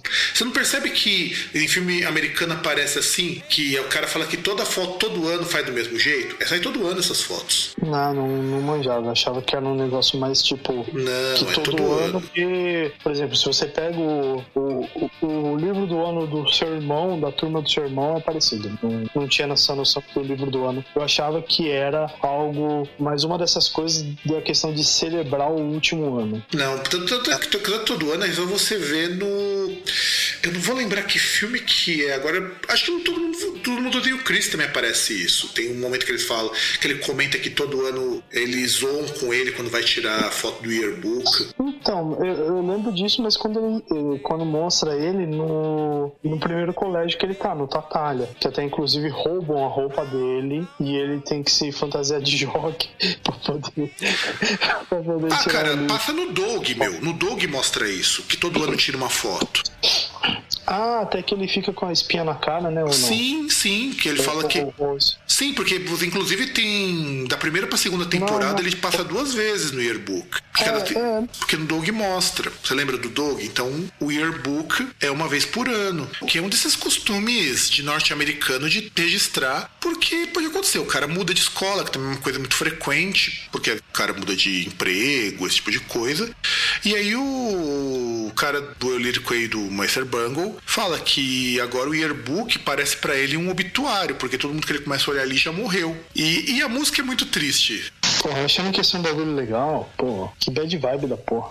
Ah, mas a vida não é bad, não é good vibe. É, mas pelo menos essas coisas assim tenta ser, né? Pelo menos pra algum, pra algum lado, né? É, deveria, mas não é, porque o mundo é uma grande bosta, a gente sabe disso. Ou, ou, ou se é pra ser vibe que fale do capeta, né? É, isso é verdade, isso é verdade. E continuando também, nós vamos ter em seguida Rush com uma das músicas ma- mais legais deles. Eu gosto muito, sobretudo porque tem uma linha de teclado que é tocado num Oberheim e num Minimoog muito legal, que é as Subdivisions, que é do disco Signals, que não é nenhum disco que os fãs gostam muito. Eu não sei se particularmente você curte muito esse disco. Eu gosto desse disco do Signals. Não é, meu, não é o melhor disco do Rush, mas é um disco que eu gosto muito. E a Subdivisions é uma, uma música que fala, sobretudo, da estratificação social. Que a música, inclusive, quando a gente pega as Subdivisions do, do Rush, ela comenta muito daquela ideia de que as pessoas elas têm que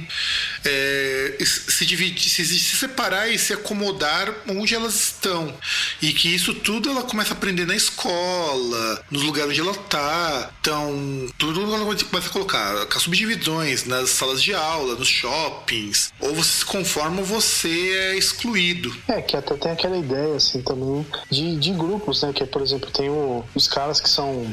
a- Até se pega nesse modelo aí ah, estadunidense, do- dos caras que são os atletas, as pessoas populares. No caso da. De outro lado, de mulheres e homens cheerleaders também, né? Que aí geralmente são as pessoas populares. Aí tem o- os outros lá que são os nerds, que aí já são uma- um outro extrato. Tem os bullies também, né? É, e quando o Lee compôs essa música, a ideia dele era justamente mostrar que ele era um cara que o personagem dessa música ele não obedecia a essas expectativas sociais, é, ou quem não obedecesse isso daí seria um pária, seria isolado. Então, o próprio título da música, Subdivisions, mostra que a sociedade é dividida entre aqueles que estão dentro dessa divisão toda, então cada um dentro da sua, do seu compartimento, e entre aqueles que aceitam isso e aqueles que vão ser excluídos por não aceitarem. É, que aí você tem tanto a exclusão daqueles que aceitam o papel social, o papel social deles é, até como, como segregados, né? E aqueles que se segregam, né? Voluntariamente, que também ficam marginalizados, né? O que mostra também como que a escola ajuda a reforçar esses estereótipos, porque quando ele coloca a separação, a separação disso daí é geométrica. A separação disso ela é estratificada, ela não é só por classe social. Você aprende na escola que você tem que ser alguém na vida. Então, quando você vai estudar, você estuda para ser um profissional, você ter uma carreira. E se você não quer ser isso, porque, convenhamos, nem todo mundo precisa necessariamente trabalhar do jeito que as pessoas querem. A pessoa poderia trabalhar ou ganhar a vida de outra maneira, ser de outra maneira, mas a escola você ou faz isso ou você morre de fome. E, não tem outro jeito. É muito triste, é muito triste mesmo. Tanto que, por exemplo, por aqui no, na Inglaterra, lá no Canadá, ainda é um pouquinho mais livre, mas em qualquer lugar do mundo, eu fico imaginando, por exemplo, se a pessoa quer ser artista, Aliás, ou, ou você pega até o, o que muito. O, o que até deu, assim, foi um negócio meio chocante se pegar, principalmente final da década de, de, de 90, começo da época de 2000, né? Que você pega muitas moças que saíam assim da idade do, do fim do ensino fundamental e do ensino médio, aliás, do fim do ensino médio para virar atriz pornô, né? É, e teve muito, muito, porque é, o que acontece? Você começa a ter então uma mudança social na qual você precisa ter uma formação. Inclusive, eu estudei muito sobre isso, porque agora é uma exigência do mundo que você não pode mais só estudar o acadêmico. Pelo menos se você é pobre, você não pode estudar só o acadêmico, porque quem tem dinheiro não precisa. É, é engraçado até, porque no Subdivisions isso fica assim muito, muito claro. Se você tem dinheiro, você não precisa estudar uma profissão, você pode ser intelectual. É, é, é curioso, para ser intelectual, você não precisa, por exemplo, estudar para ser um torneiro mecânico, para ser um lixeiro, para ser um engenheiro químico. Você pode estudar para ser um intelectual, pode ser um pensador. E você não tem mais isso hoje, sobretudo para quem é pobre. Quem é pobre vai estudar para ser um profissional. Não dizendo que você não possa ser isso e que isso Ah, seja ali, errado. a- a- a- Até porque assim, se o cara é pobre, ele precisa se sustentar, né? E, e- e geralmente assim, aquele negócio. No, da mesma forma que ele precisa estudar para ter uma, uma, uma ocupação e ganhar dinheiro, ele precisa naquele momento, de certa forma, ele também precisa ajudar em casa para poder estudar. É, exatamente. Isso quando ele não tem que abandonar o estudo para ajudar em casa, né? É, inclusive, puta, é pena que eu não coloquei essa música, é, que também fala um pouquinho disso, uma música de um grupo de rap lá de Portugal, De Alema, que um uma parte da música eles falam, inclusive, que é muito triste, eu gosto, adoro essa música, uma música muito bonita, que ela um rap lá de Portugal, e eles falam que eles tiveram que abandonar a escola para poder sustentar em casa porque o pai de um dos caras tinha morrido, e que eles encontraram no rap a, a maneira deles não enlouquecerem e não ir, no, e não ir pro crime. É, que é algo muito recorrente, né? É, não, e é uma música muito bonita. A, música do, do De Alema, De Onde Vim Pra Onde Vou, que fala um pouco desse drama escolar. Tem, aliás, o rap tem um capítulo à parte, se você procurar sobre todo o rap fora do Brasil, toda uma série de músicas para falar de como que a escola também é importante e que eles acabam perdendo a oportunidade por conta de trabalho, ou como que a escola corrobora para fortalecer preconceito. A gente precisa um dia, talvez, quem sabe, sei lá, falar de música sobre preconceito. A gente um dia pode falar sobre isso.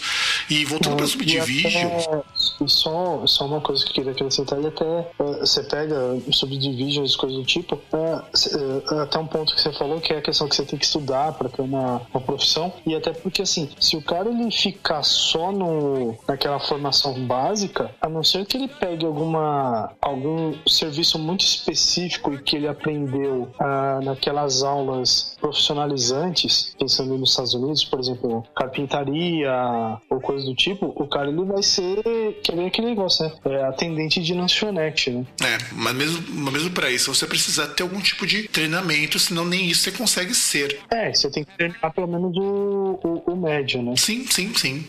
E vamos escutar então Subdivision, César, um pedacinho, antes de partirmos para o nosso próximo bloquinho de músicas. Bora.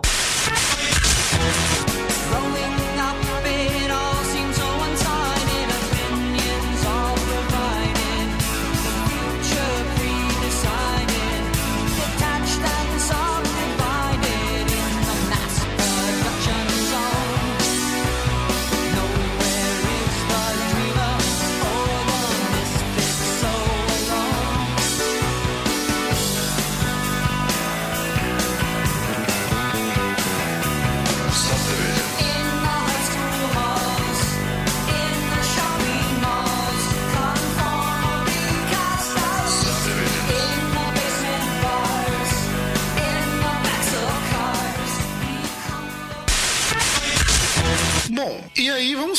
Brasil, né?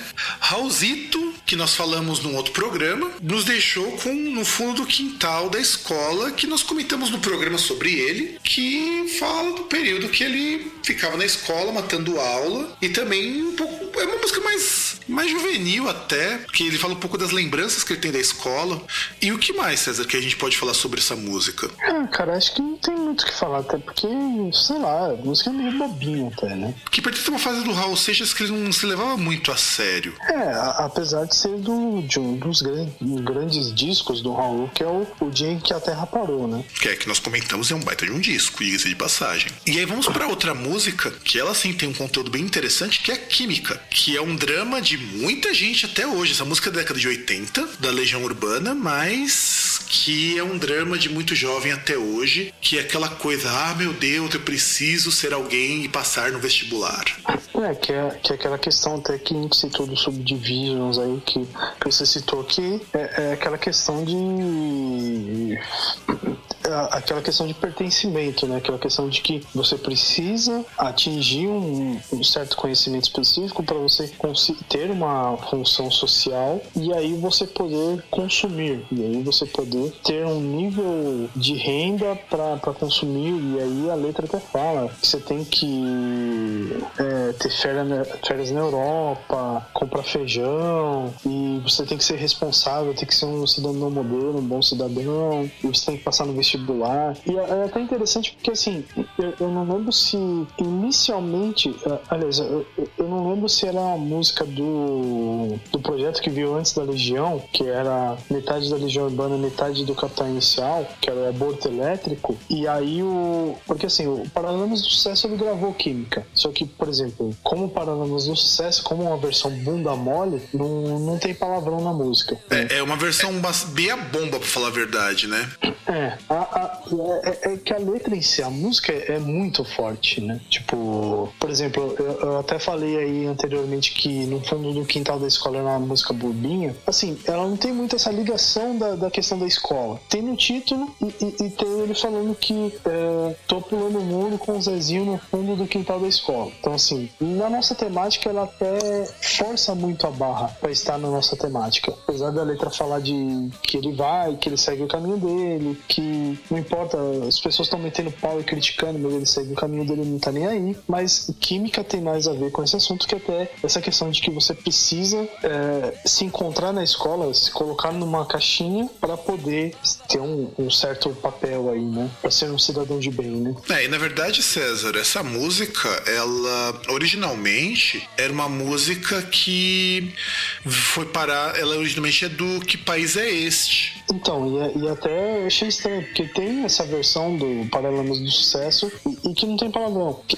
tá, tudo bem, no, em Química mesmo só tem palavrão numa parte que ele fala é, que você tem que passar. É, como que é mesmo? Puta, até esqueci. Mas tem algo lá, enfim, tem palavrão que vocês vão escutar, tem. É, é, é, inclusive a versão do, do Legião Urbana, é, até desculpa aí te tesourar, mas é- ela é muito mais raivosa, né? É, é, tem mais, mais força, até essa questão de sentimento, coisa que do, do Paralamas, assim, Herbert Vianas, cara, não dá pra ele fazer música. Ele pode fazer música de protesto, como ele faz em Alagados e tal, mas não, tem como ele fazer música que seja mais visceral. Cara, sabe o que é pior? O Moonspell vai regravar uma música do Paralamas do Sucesso. Então você imagina Fernando Ribeiro, que tá cantando todo o álbum dele em português, com aquele vocal gutural cantando Lanterna dos Afogados. Cara, mas não dá, porque Aí você vai ver o que é alguém cantando Paralamas com, com culhões.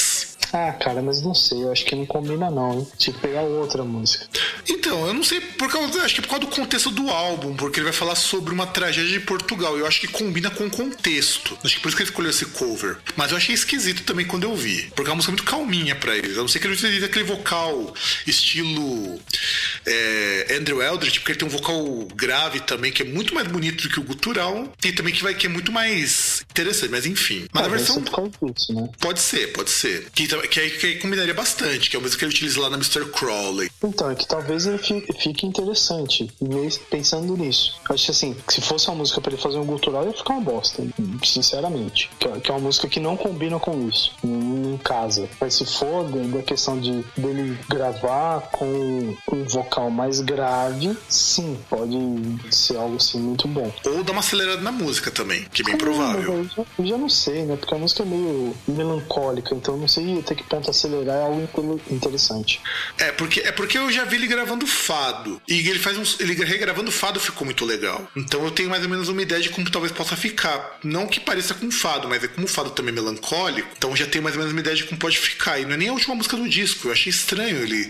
Justamente pegar uma banda brasileira. É, é muito esquisito. E aí, aí- a gente vai ver o que é uma música de uma banda que faz umas músicas muito meia bomba. Embora eu goste muito da música do Paralama, viu? Eu tô falando isso, Mas, mas, mas na verdade eu acho assim, o, é, é- é que na verdade é estilo diferente. Até como eu falei de Alagados, a- Alagados é uma música de protesto, só que assim, é, é no estilo do Hélio Tibiana. Que é um estilo. Que, que é o estilo meia bomba, que é o estilo deles. Não, não, não, não é que é um estilo meia bomba, é que é um estilo mais, sei lá, acho que é mais intelectual, não é a questão do, do como dizer, mas é a questão do que diz, entendeu? É, é a questão que tá muito mais na letra do que na musicalidade, entendeu? É, é tipo que o quando ele pegou Que País é Este, que ele conseguiu transformar numa coisa mais intelectual, coisa que a música não era na versão da Legião Urbana. É, porque era um. que inclusive é do, do mesmo disco, né? Mas, mas é, um, é um negócio assim que eh, não combina pra ele eh, fazer um negócio mais raivoso. Não tem como, ele é, ele, ele é uma pessoa assim. Parece que ele é uma pessoa muito mais serena, entendeu? Então não dá pra ele fazer um negócio raivoso. É, e essa música, ela era retratada na classe média, a química. Hoje ela seria um pouco mais abrangente, porque na década de 80 era pouquíssima gente que fazia faculdade, porque o acesso era restrito a 1% da população. Hoje você tem uma parcela muito maior. É, é que na verdade até, até fazia muito sentido pra eles, assim, pela questão da, dos, dos membros da Legião Urbana, né? Que, é, e do contexto também, porque eles surgiram em Brasília, né? Então em Brasília era, era mais ou menos que o antítese do Brasil, porque como a maioria lá, que estava lá era funcionário público, então eram pessoas que tinham esse acesso, né? Sim, e era um pessoal com muito dinheiro, um pessoal com acesso a uma universidade também que era muito boa. E indo num lugar diametralmente oposto, vamos voltar para um cara que nós fizemos até um podcast sobre documentário, que é o senhor Gabriel Pensador com Estudo Errado, que é uma porrada no estômago Estudo Errado, cara. Assim, todo mundo que trabalha com educação deveria escutar e ler essa música pelo menos uma vez. Porque é aquilo que acho que todo aluno de- queria dizer um, pelo menos uma vez ou outra para aquele professor que tem mais de 50 anos e não muda a aula de jeito nenhum.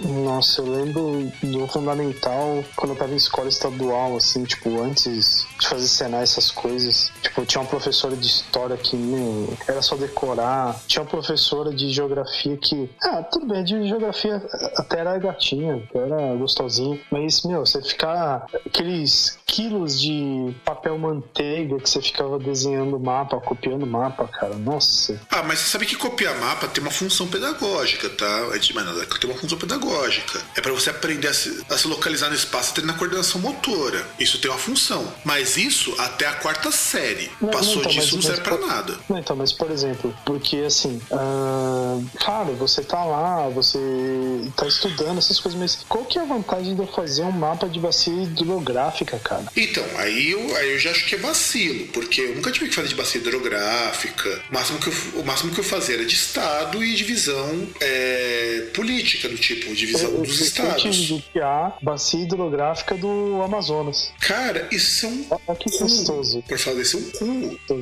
por- por- por que, que você acha que eu não gosto de desenhar? Porque, assim, eu entendo assim, copiar os estados, pra você entender a parte de proporção, é até pra você poder entender como você seguia num GPS, vai. Mas bacia hidrográfica pra porra nenhuma. não, não, não, Fábio, mas pô, eu, eu tô falando de uma época que não existia nem GPS, pô. Sim, Aliás, vamos fazer piada, né? Eu Tô falando de uma época que a gente desenhava nas cavernas, né? Hoje, na verdade, era uma época que existia o, o GPS analógico. Como eu vi um cara na Liberdade vendendo uma vez mapa.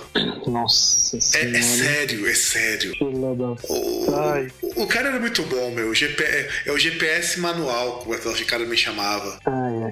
Eu, eu- É, é o GPS de celulose, né? Exatamente, GPS que não precisa de bateria nem nada. Mas enfim, o interessante dessa música é que ela reflete muita coisa que aconteceu no meu ensino fundamental. Eu não falo tanto do meu médio, porque eu tive muita coisa que eu aproveito até hoje no meu ensino médio. Mas eu, mas eu falo que o meu ensino de base ele não foi tão legal assim. Que é onde o nome se caga no Brasil, é ensino fundamental. Então, que até uma, uma coisa assim que até a gente poderia discutir isso, porque tem a questão do modelo de ensino que, de certa forma, assim, é, um, é, é contestável, né? Porque é, você tem, às vezes, muita. Você tem pouquíssima coisa que faz sentido pro, pro dia a dia, pro cotidiano da, da, da, da pessoa, né? E, você tem também a questão do envolvimento do professor, né? Porque, assim, a- a- até que ponto o. Que, e aí é algo que é muito mais o ponto, por exemplo, você pegar do ensino superior, a- até que ponto o, o conteúdo que não se encaixa à realidade do aluno não é pela questão do professor que não consegue fazer o aluno ter aquele envolvimento, né? Que é o que também essa letra do Gabriel Pensador critica. Ele critica esses dois pontos. Porque.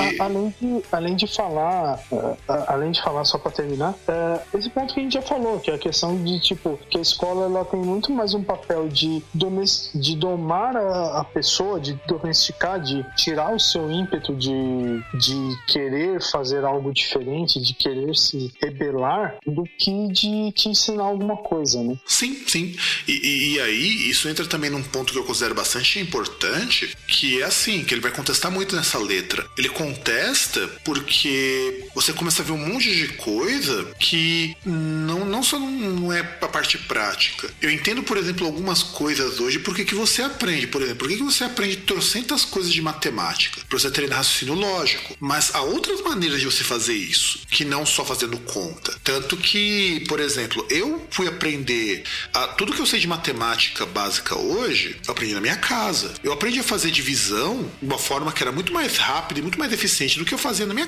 do que eu aprendi na escola, aprendi em casa, aprendi com a minha mãe.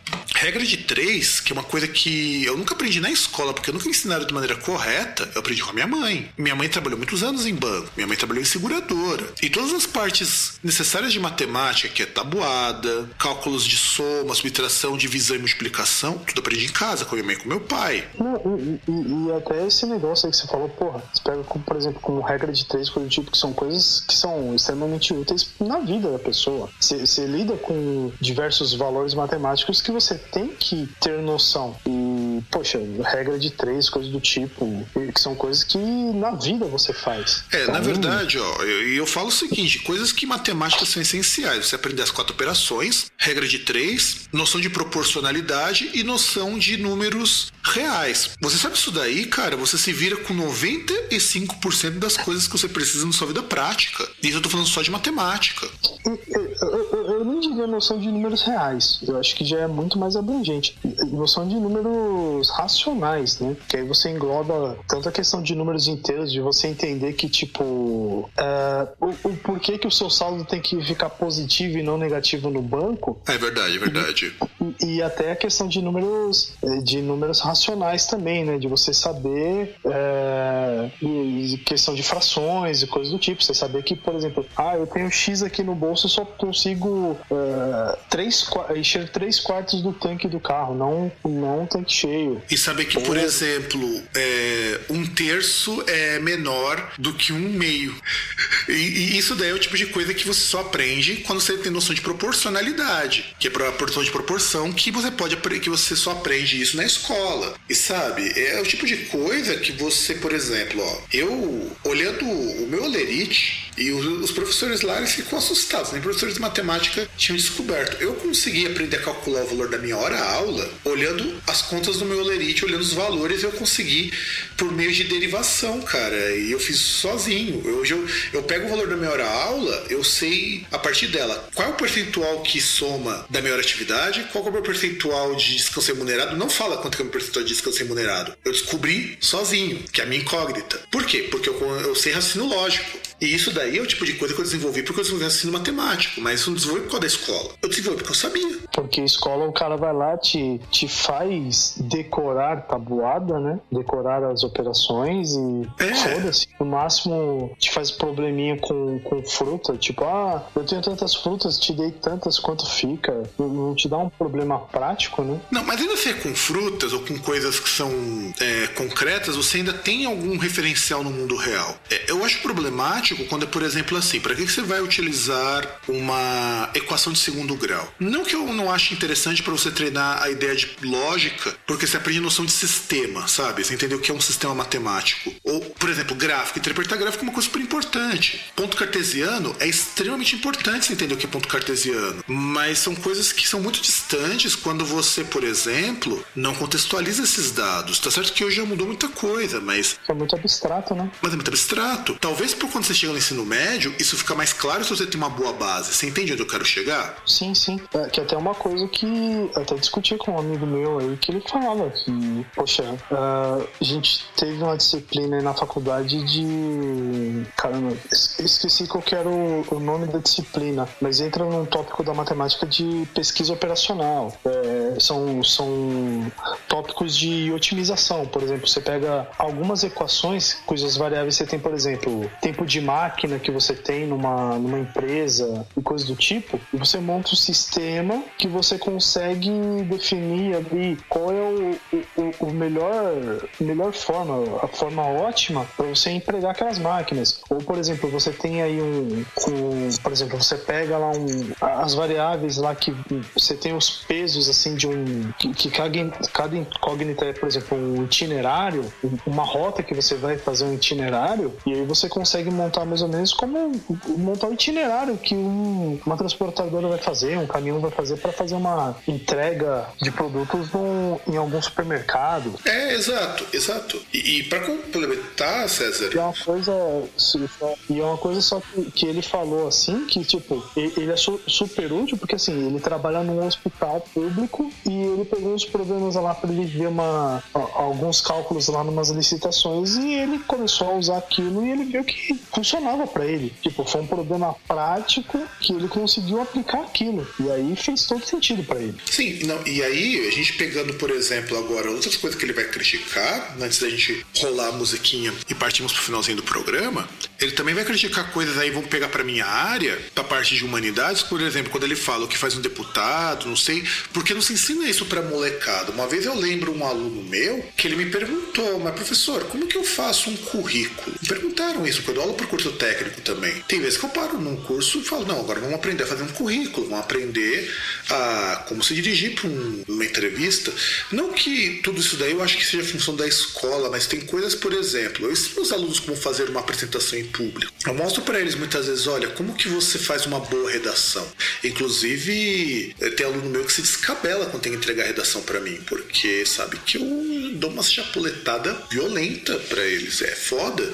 Então são coisas que, por exemplo, eu tenho essa consciência como professor, porque eu sei que é difícil você conseguir isso daí. Ainda que eu dou aula de língua inglesa, a língua inglesa é mais fácil, porque você pode literalmente passar exercícios de leitura que a pessoa sabe que aquilo ali vai ser útil para ela ler, pelo menos. Mas, por exemplo, o português que eu passo ultimamente, literatura, que você tem que conhecer minimamente alguma coisa de, le- de leitura. Aí, pelo menos para você entender como na época, meu, a gente contextualista tem umas discussões muito legais com, com as turmas explicando por que, que era daquele jeito e tudo mais. Coisas que eu não tinha quando eu tive aula de literatura e que por que, que a coisa tá desse jeito hoje. Eu comparo com coisas que eles veem hoje. Então, por exemplo, trazer para essa realidade deles, mas isso é coisa que o Gabriel Pensador, na época que ele fez essa música, estudou errado, ele mostra que não existia. E que hoje eu sei que para muita gente ainda não existe. E inclusive ele também mostra que aqui no Brasil o aluno, independente do que ele fizer, ele vai passar de ano. Não, e, fala justamente. E olha que assim, é algo que vem antes, ou era na época que estavam implantando a, a progressão continuada, acho que é, é anterior ainda. E assim, e, e até um, um, ponto que ele fala assim, que ele tem que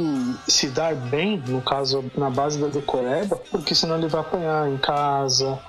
Tipo, e ele fala, ah, eu tirei 10. Tipo, ah, eu tirei 10, mas eu não entendi. Ele é um pouquinho antes da progressão continuada, porque é de 95. Isso. Ele acho que é uns dois ou três anos antes, porque a progressão continuada ela pega de vez a partir de 96, 97. Então ele ainda tinha obrigação de se esforçar um pouquinho pra passar. Então ele só precisava passar. E, e, e eu sempre, assim, o ensino fundamental era tudo decoreba. Eu aprendi porque eu aprendi. Eu só digo isso. Não é porque, nossa, meus professores excepcionais. Não que eu não tivesse bons professores, por exemplo. Eu tive bons professores de matemática no período, que eu gostava muito de matemática. Eu tive um professor de ciências que ele era muito bom na oitava série. Inclusive, eu encontrei com ele fazendo especialização quando eu fui fazer pós. Um professor muito bom. Eu tive professores de português, eles eram bons até, mas por incrível que pareça, não era. Foi por causa deles que eu fui fazer português. Os meus melhores professores, quando eu era estudante do fundamental, ironicamente, foram professores de ciências. A maioria deles eram professores porque faziam projetos, esse tipo de coisa. E eu tinha uma professora de educação física quando eu morava em São Paulo, que ela era muito boa. Porque era uma professora de, que era uma professora de educação física que não, não dava uma bola ficava jogando. A gente fazia realmente educação física. Nossa, justamente professor de ciências, quando eu tive que fazer projeto, que eu estudei em escola adventista, eu não me dei bem. Porque a, a- a lógica dele pra fazer projeto era muito legal. Tipo, vai lá, você pega e escolhe. Ele pegava a lista, deixava na mesa de alguém, você ia e se inscrevia. Quando, você che... quando eu chegava lá pra escolher, todas as coisas legais já tinham sido escolhidas. Então, e, e tinha as panelinhas. Por exemplo, tinha aquele pessoal que sempre estudava lá e sempre fazia jornal, ele já,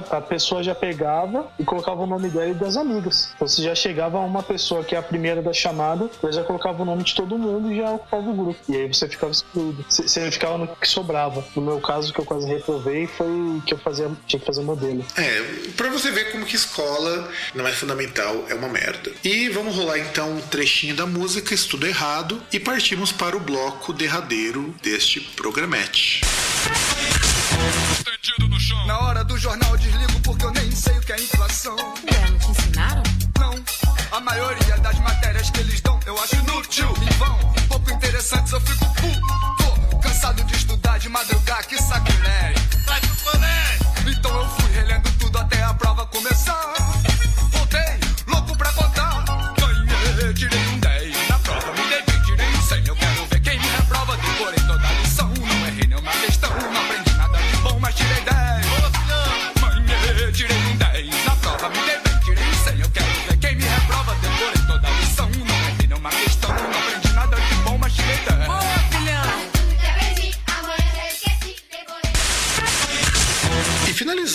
aqui, vamos pro grande Chuck, que nós também já falamos sobre ele em um programa com School Day. Que, cara, School Days é uma música que vai aparecer também é, no lado B do Deep Feeling, no álbum, no álbum After School Session. E ele é uma música cuja letra fala do, de um dia dele indo pra escola. Que ele ia pra escola e falava que era. Como era difícil ir pra escola. E sabe o que eu acho legal dessa música dele de verdade? É, mostra como que é pra ele, porque é meio, meio que biográfica essa música também, porque ele numa situação de negro, que a gente até comentou isso no programa, como era difícil pra estudar e também conciliar isso com a música. Tanto que ele, quando ele começa, que ele levantava de manhã, ele, o professor ensinava história, matemática, ele tinha que passar de ano, depois ele tinha que voltar pra casa, tinha que treinar com a guitarra, e o cara ficava incomodando ele, aí tinha que ir pro refeitório. E, e até, e até tem aquele lance que a gente falou de. bem sutil, aquela parte da divisão social, essas coisas, que até nesse ponto que ele fala aí, que, que você ia falar aí quando ele vai pro refeitório pra, pra hora do recreio, que ele até fala, né, que se você for sortudo e conseguir achar um lugar pra sentar, ah, aí você é afortunado porque você tem tempo pra comer, que é bem aquele negócio também, aí a questão da educação nos Estados Unidos, que é ah, aquele lance que assim, se você não é um cara popular, você não podia sentar com as pessoas populares. Se você, entendeu? E aí tem toda aquela, aquela parte sociológica que a gente já citou aí nesse programa umas 10 milhões de vezes, né? É, exatamente, exatamente. Tanto que esses dias, os dias da escola é mais, mais aquela coisa assim de um jovem dos anos 50, né? Acho que seria anos 50. Deixa eu ver qual que é o ano dessa Não, música. 40, 50, né? É, porque ela foi lançada nos, em 1957. Eu acho que deve ser, deveria ser mais ou menos os anos 40 jogar por aí. É. Então é, ela vai falar exatamente sobre o dia dele na escola. Então ele ficava manhã e tarde, porque o regime de escola dos Estados Unidos nesse sentido mudou muito pouco. A pessoa entra às 8, sai de lá às 3. Normalmente a pessoa ela vai, ela estuda um básico, tem aulas de música, aquela coisa toda, porque isso é normal nos Estados Unidos, até por eles terem banda. E o Chuck Berry não era diferente. Então ele conta que ele praticava e que ele queria era rock and roll, mas ele também queria passar de ano e ele queria estar junto com o que era popular. E assim, sabe? E é uma coisa legal, é uma música bonita até, sabe? É, é, é que é um negócio que ele mostra, assim, não é, não é essa sofrência toda que a gente mostrou aí na, na maioria das músicas, mas também não é aquele negócio babaca do Beat Boys, né? É, exato. Eu acho uma música bonita porque, é, sabe que me lembra muito? Eu acho que esse é um pouquinho daquilo que a gente comentou no programa do Chuck Berry. Do Chuck Berry não, né? Que a gente tinha comentado no programa. Era o Chuck Berry mesmo, né? Acho que foi. Que a gente tava falando justamente daquela herança de um pouquinho de blues. é, lembra um pouco da ideia do blues. Ele fala um pouco muito, é muito, muito do cotidiano.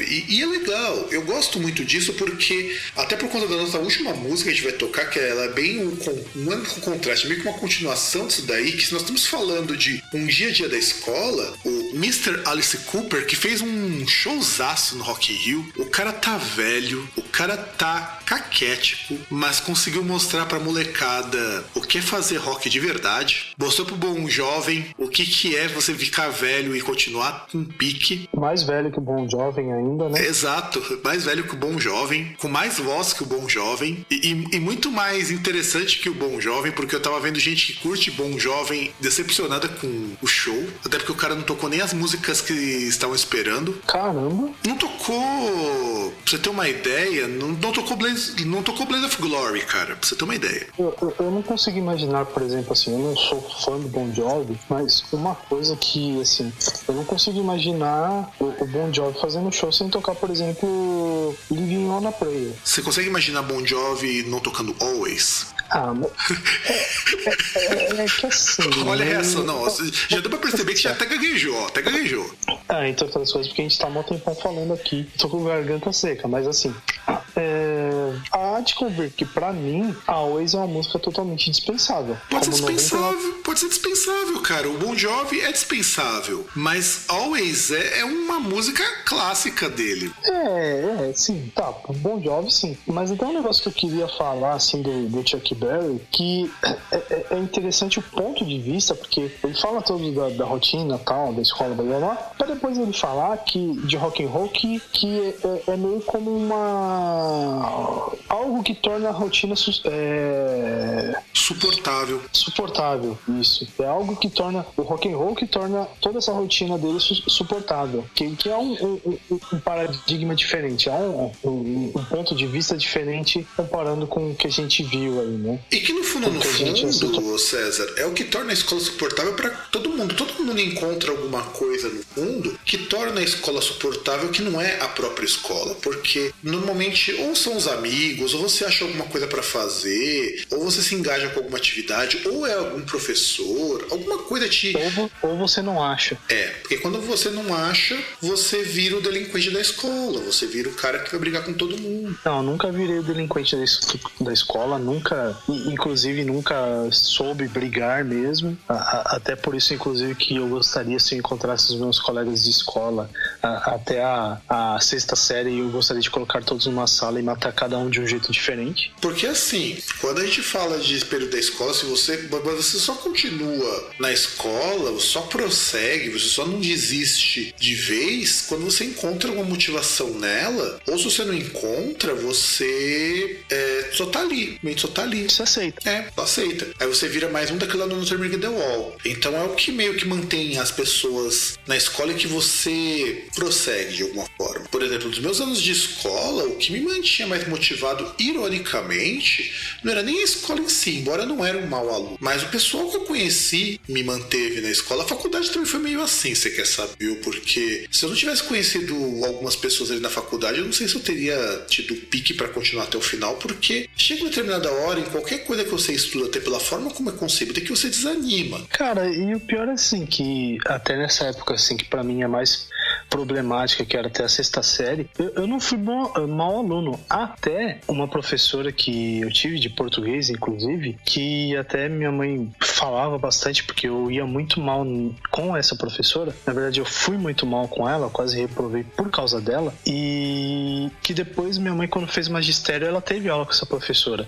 E ela percebeu como essa vagabunda era ruim. Que, que era uma professora que chamava uns tiozinhos lá da, sei lá qual era a bosta da religião dela, para distribuir aquelas bibliazinhas de bolso na sala.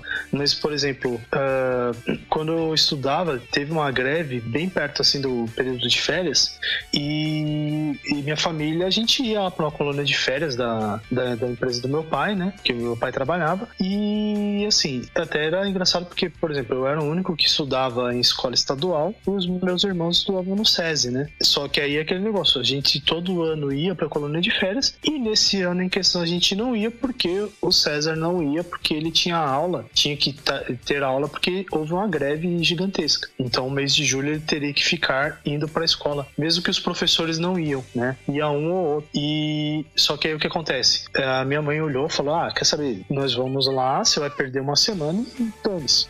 Já que você fala que você tá indo pra escola e não tá fazendo nada, a gente não fazia nada mesmo, jogar ping-pong e outras coisas, mas não ter aula. E na primeira semana de, de volta da aula, a professora ela deu um trabalho, ela acho que era sobre um livro, não sei. Quando eu, voltei, eu perguntei pra ela, ela virou pra mim e simplesmente falou: pergunta pros seus colegas. Eu expliquei pra eles o que é pra fazer. E aí, graças a essa vagabunda, eu quase reprovei.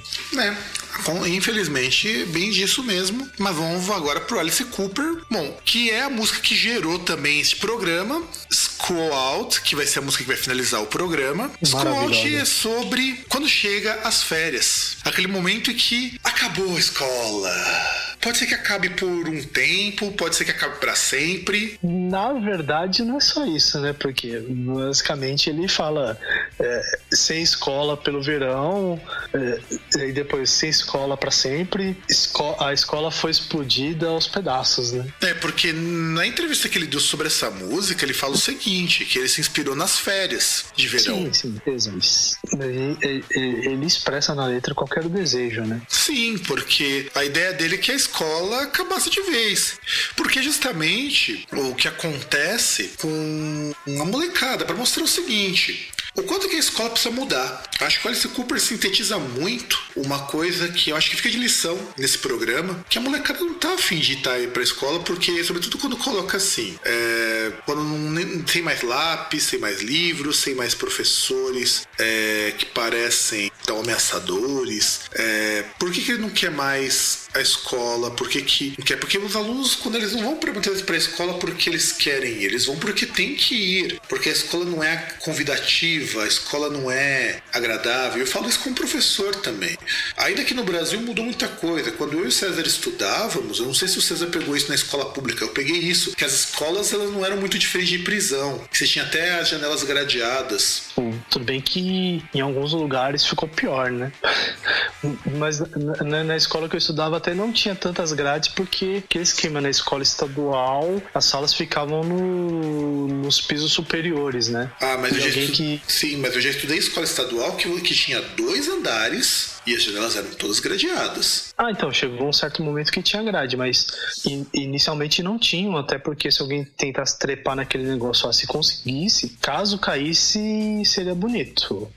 Sa- sairia moidinho, né? Não, sim, mas Quebraria alguns ossos. Acredite, acontece. Eu já vi casos em, em lugares como escolas técnicas que as pessoas faziam isso, fizeram isso, mas é outra história. E assim, eu fiquei assim, muito chocado, porque uma determinada época, lá para os anos 90, depois, a partir dos anos 2000, que mudou-se essa concepção, as escolas elas eram muito parecidas aqui no Brasil com prisões. Estados Unidos não era muito diferente disso. Acho que nos anos 80 tinha muito isso também. Que você vê inclusive em filme, que elas eram muito parecidas com as prisões. Então o Alice Cooper, quando ele lançou essa música Schools Out, que Schools Out era uma música da década de 70, que ela está presente no quinto álbum do Alice Cooper, é, que no caso seria o disco Schools Out mesmo. Então, para mostrar que essa escola atuava mais como uma prisão e que todo mundo queria se ver livre a partir das férias, que as férias podiam durar para sempre, porque parece que férias é o momento que você tá livre, que você pode se sentir mais à vontade. Então, que fica, que fica isso daí. É o, a música, a gente falou muito disso nas músicas que nós colocamos aqui, que a escola ela precisa mudar. A bem da verdade é essa. Que é um modelo feito pra falhar, né? Feito pra. n- Não é. ah, ah, até teve uma, uma, uma discussão que eu, que eu tive com, com uns amigos aí que eu tenho há muito tempo. Eh, recentemente, ontem, na verdade, que até me lembrou uma frase, eu não lembro de quem que é, que, que diz que no Brasil a questão da educação, principalmente da educação precária, não é uma questão de ser um problema, é que é um projeto, né? É, grande Darcy Ribeiro já deixava muito claro que a fra fracasso da educação no Brasil não é por acaso, ela é planejada. E não é só no Brasil, não, é um problema mundial. A gente percebe que todas as músicas que nós pegamos aqui, a maioria são músicas em inglês, mostram que esse problema já é recorrente. Educação é um problema no mundo todo. Não pensem que é um problema só aqui. No Brasil é mais evidente porque a gente não consegue gerar índices, mas acreditem, Estados Unidos é tão ruim quanto. A gente até brincou uma vez, quando a gente estava gravando lá o apenas mais um programa, a gente até acabou não comentando lá dos americanos que queriam expulsar o, o ciclone com um ventilador. Então você vai perceber que o Brasil não é tão tosco. Partido no, no, no ciclone, né? Exato. Você tem estado nos Estados Unidos que os caras acreditam no criacionismo e que isso é defendido por lei. Não que a gente tá muito longe disso, mas enfim. Aliás, só lembrar que é, algumas dessas seitas loucas que apareceram nos últimos anos, aliás, nos últimos 30, 40 anos, até seitas loucas de você vê casos de pessoas que cometem suicídio em massa, muitas foram lá, né? Teve uma muito famosa no Japão, mas, mas a, a maioria só aparece nos Estados Unidos, né? Exato. E educação é um problema no mundo todo. Mesmo na Finlândia, mesmo no Canadá, que são países com índice de educação altíssimo, é problemático. Porque o Rush é do Canadá. E o Rush mesmo já falava isso. E, e também tem aquele lance, né? Na verdade, a- a- até assim, fazendo outro paralelo que não tem a ver, que aí até muito em voga passou-se essa semana, todos os, todo um problema causado por conta de um gol de mão feito no Campeonato Brasileiro, é, é- é que na verdade até aquele negócio. Tanto a escola quanto, por exemplo, um, um esporte de alto rendimento, coisa do tipo, ele reproduz, ele tem os mesmos problemas que se tem na vida cotidiana, porque faz parte. Na, na- verdade, é só, é só um pedaço de um todo que é a vida, a vida cotidiana, a vida em sociedade.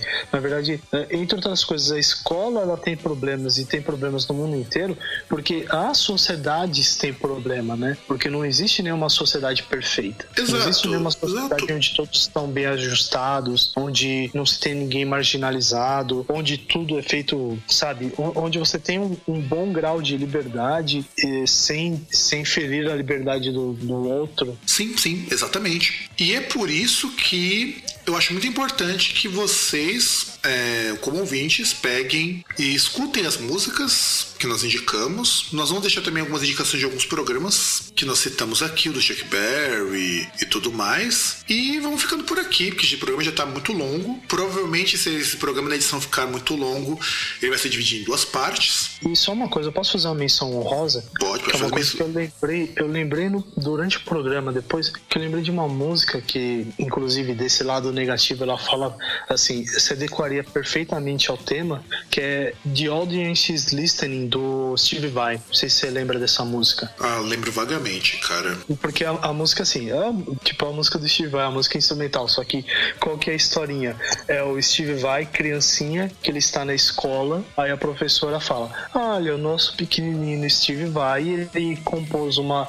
Ele vai tocar para vocês, seus coleguinhas, uma música que ele compôs. Aí vai lá, tal, a criancinha, tal, e aí vai lá o personagem e fala: Ah, eu vou tocar para vocês o, o, o melhor do rock and roll. Aí a professora até fazendo o troço, ah, nossa, eu adorei isso, acha tudo bonitinho. E aí quando vai tocar, vai lá, começa a fritar, tan, tan, tan, e, meu, vai lá, os caras destruindo a bateria, toca alto pra caralho e tal, e, e destrói, né?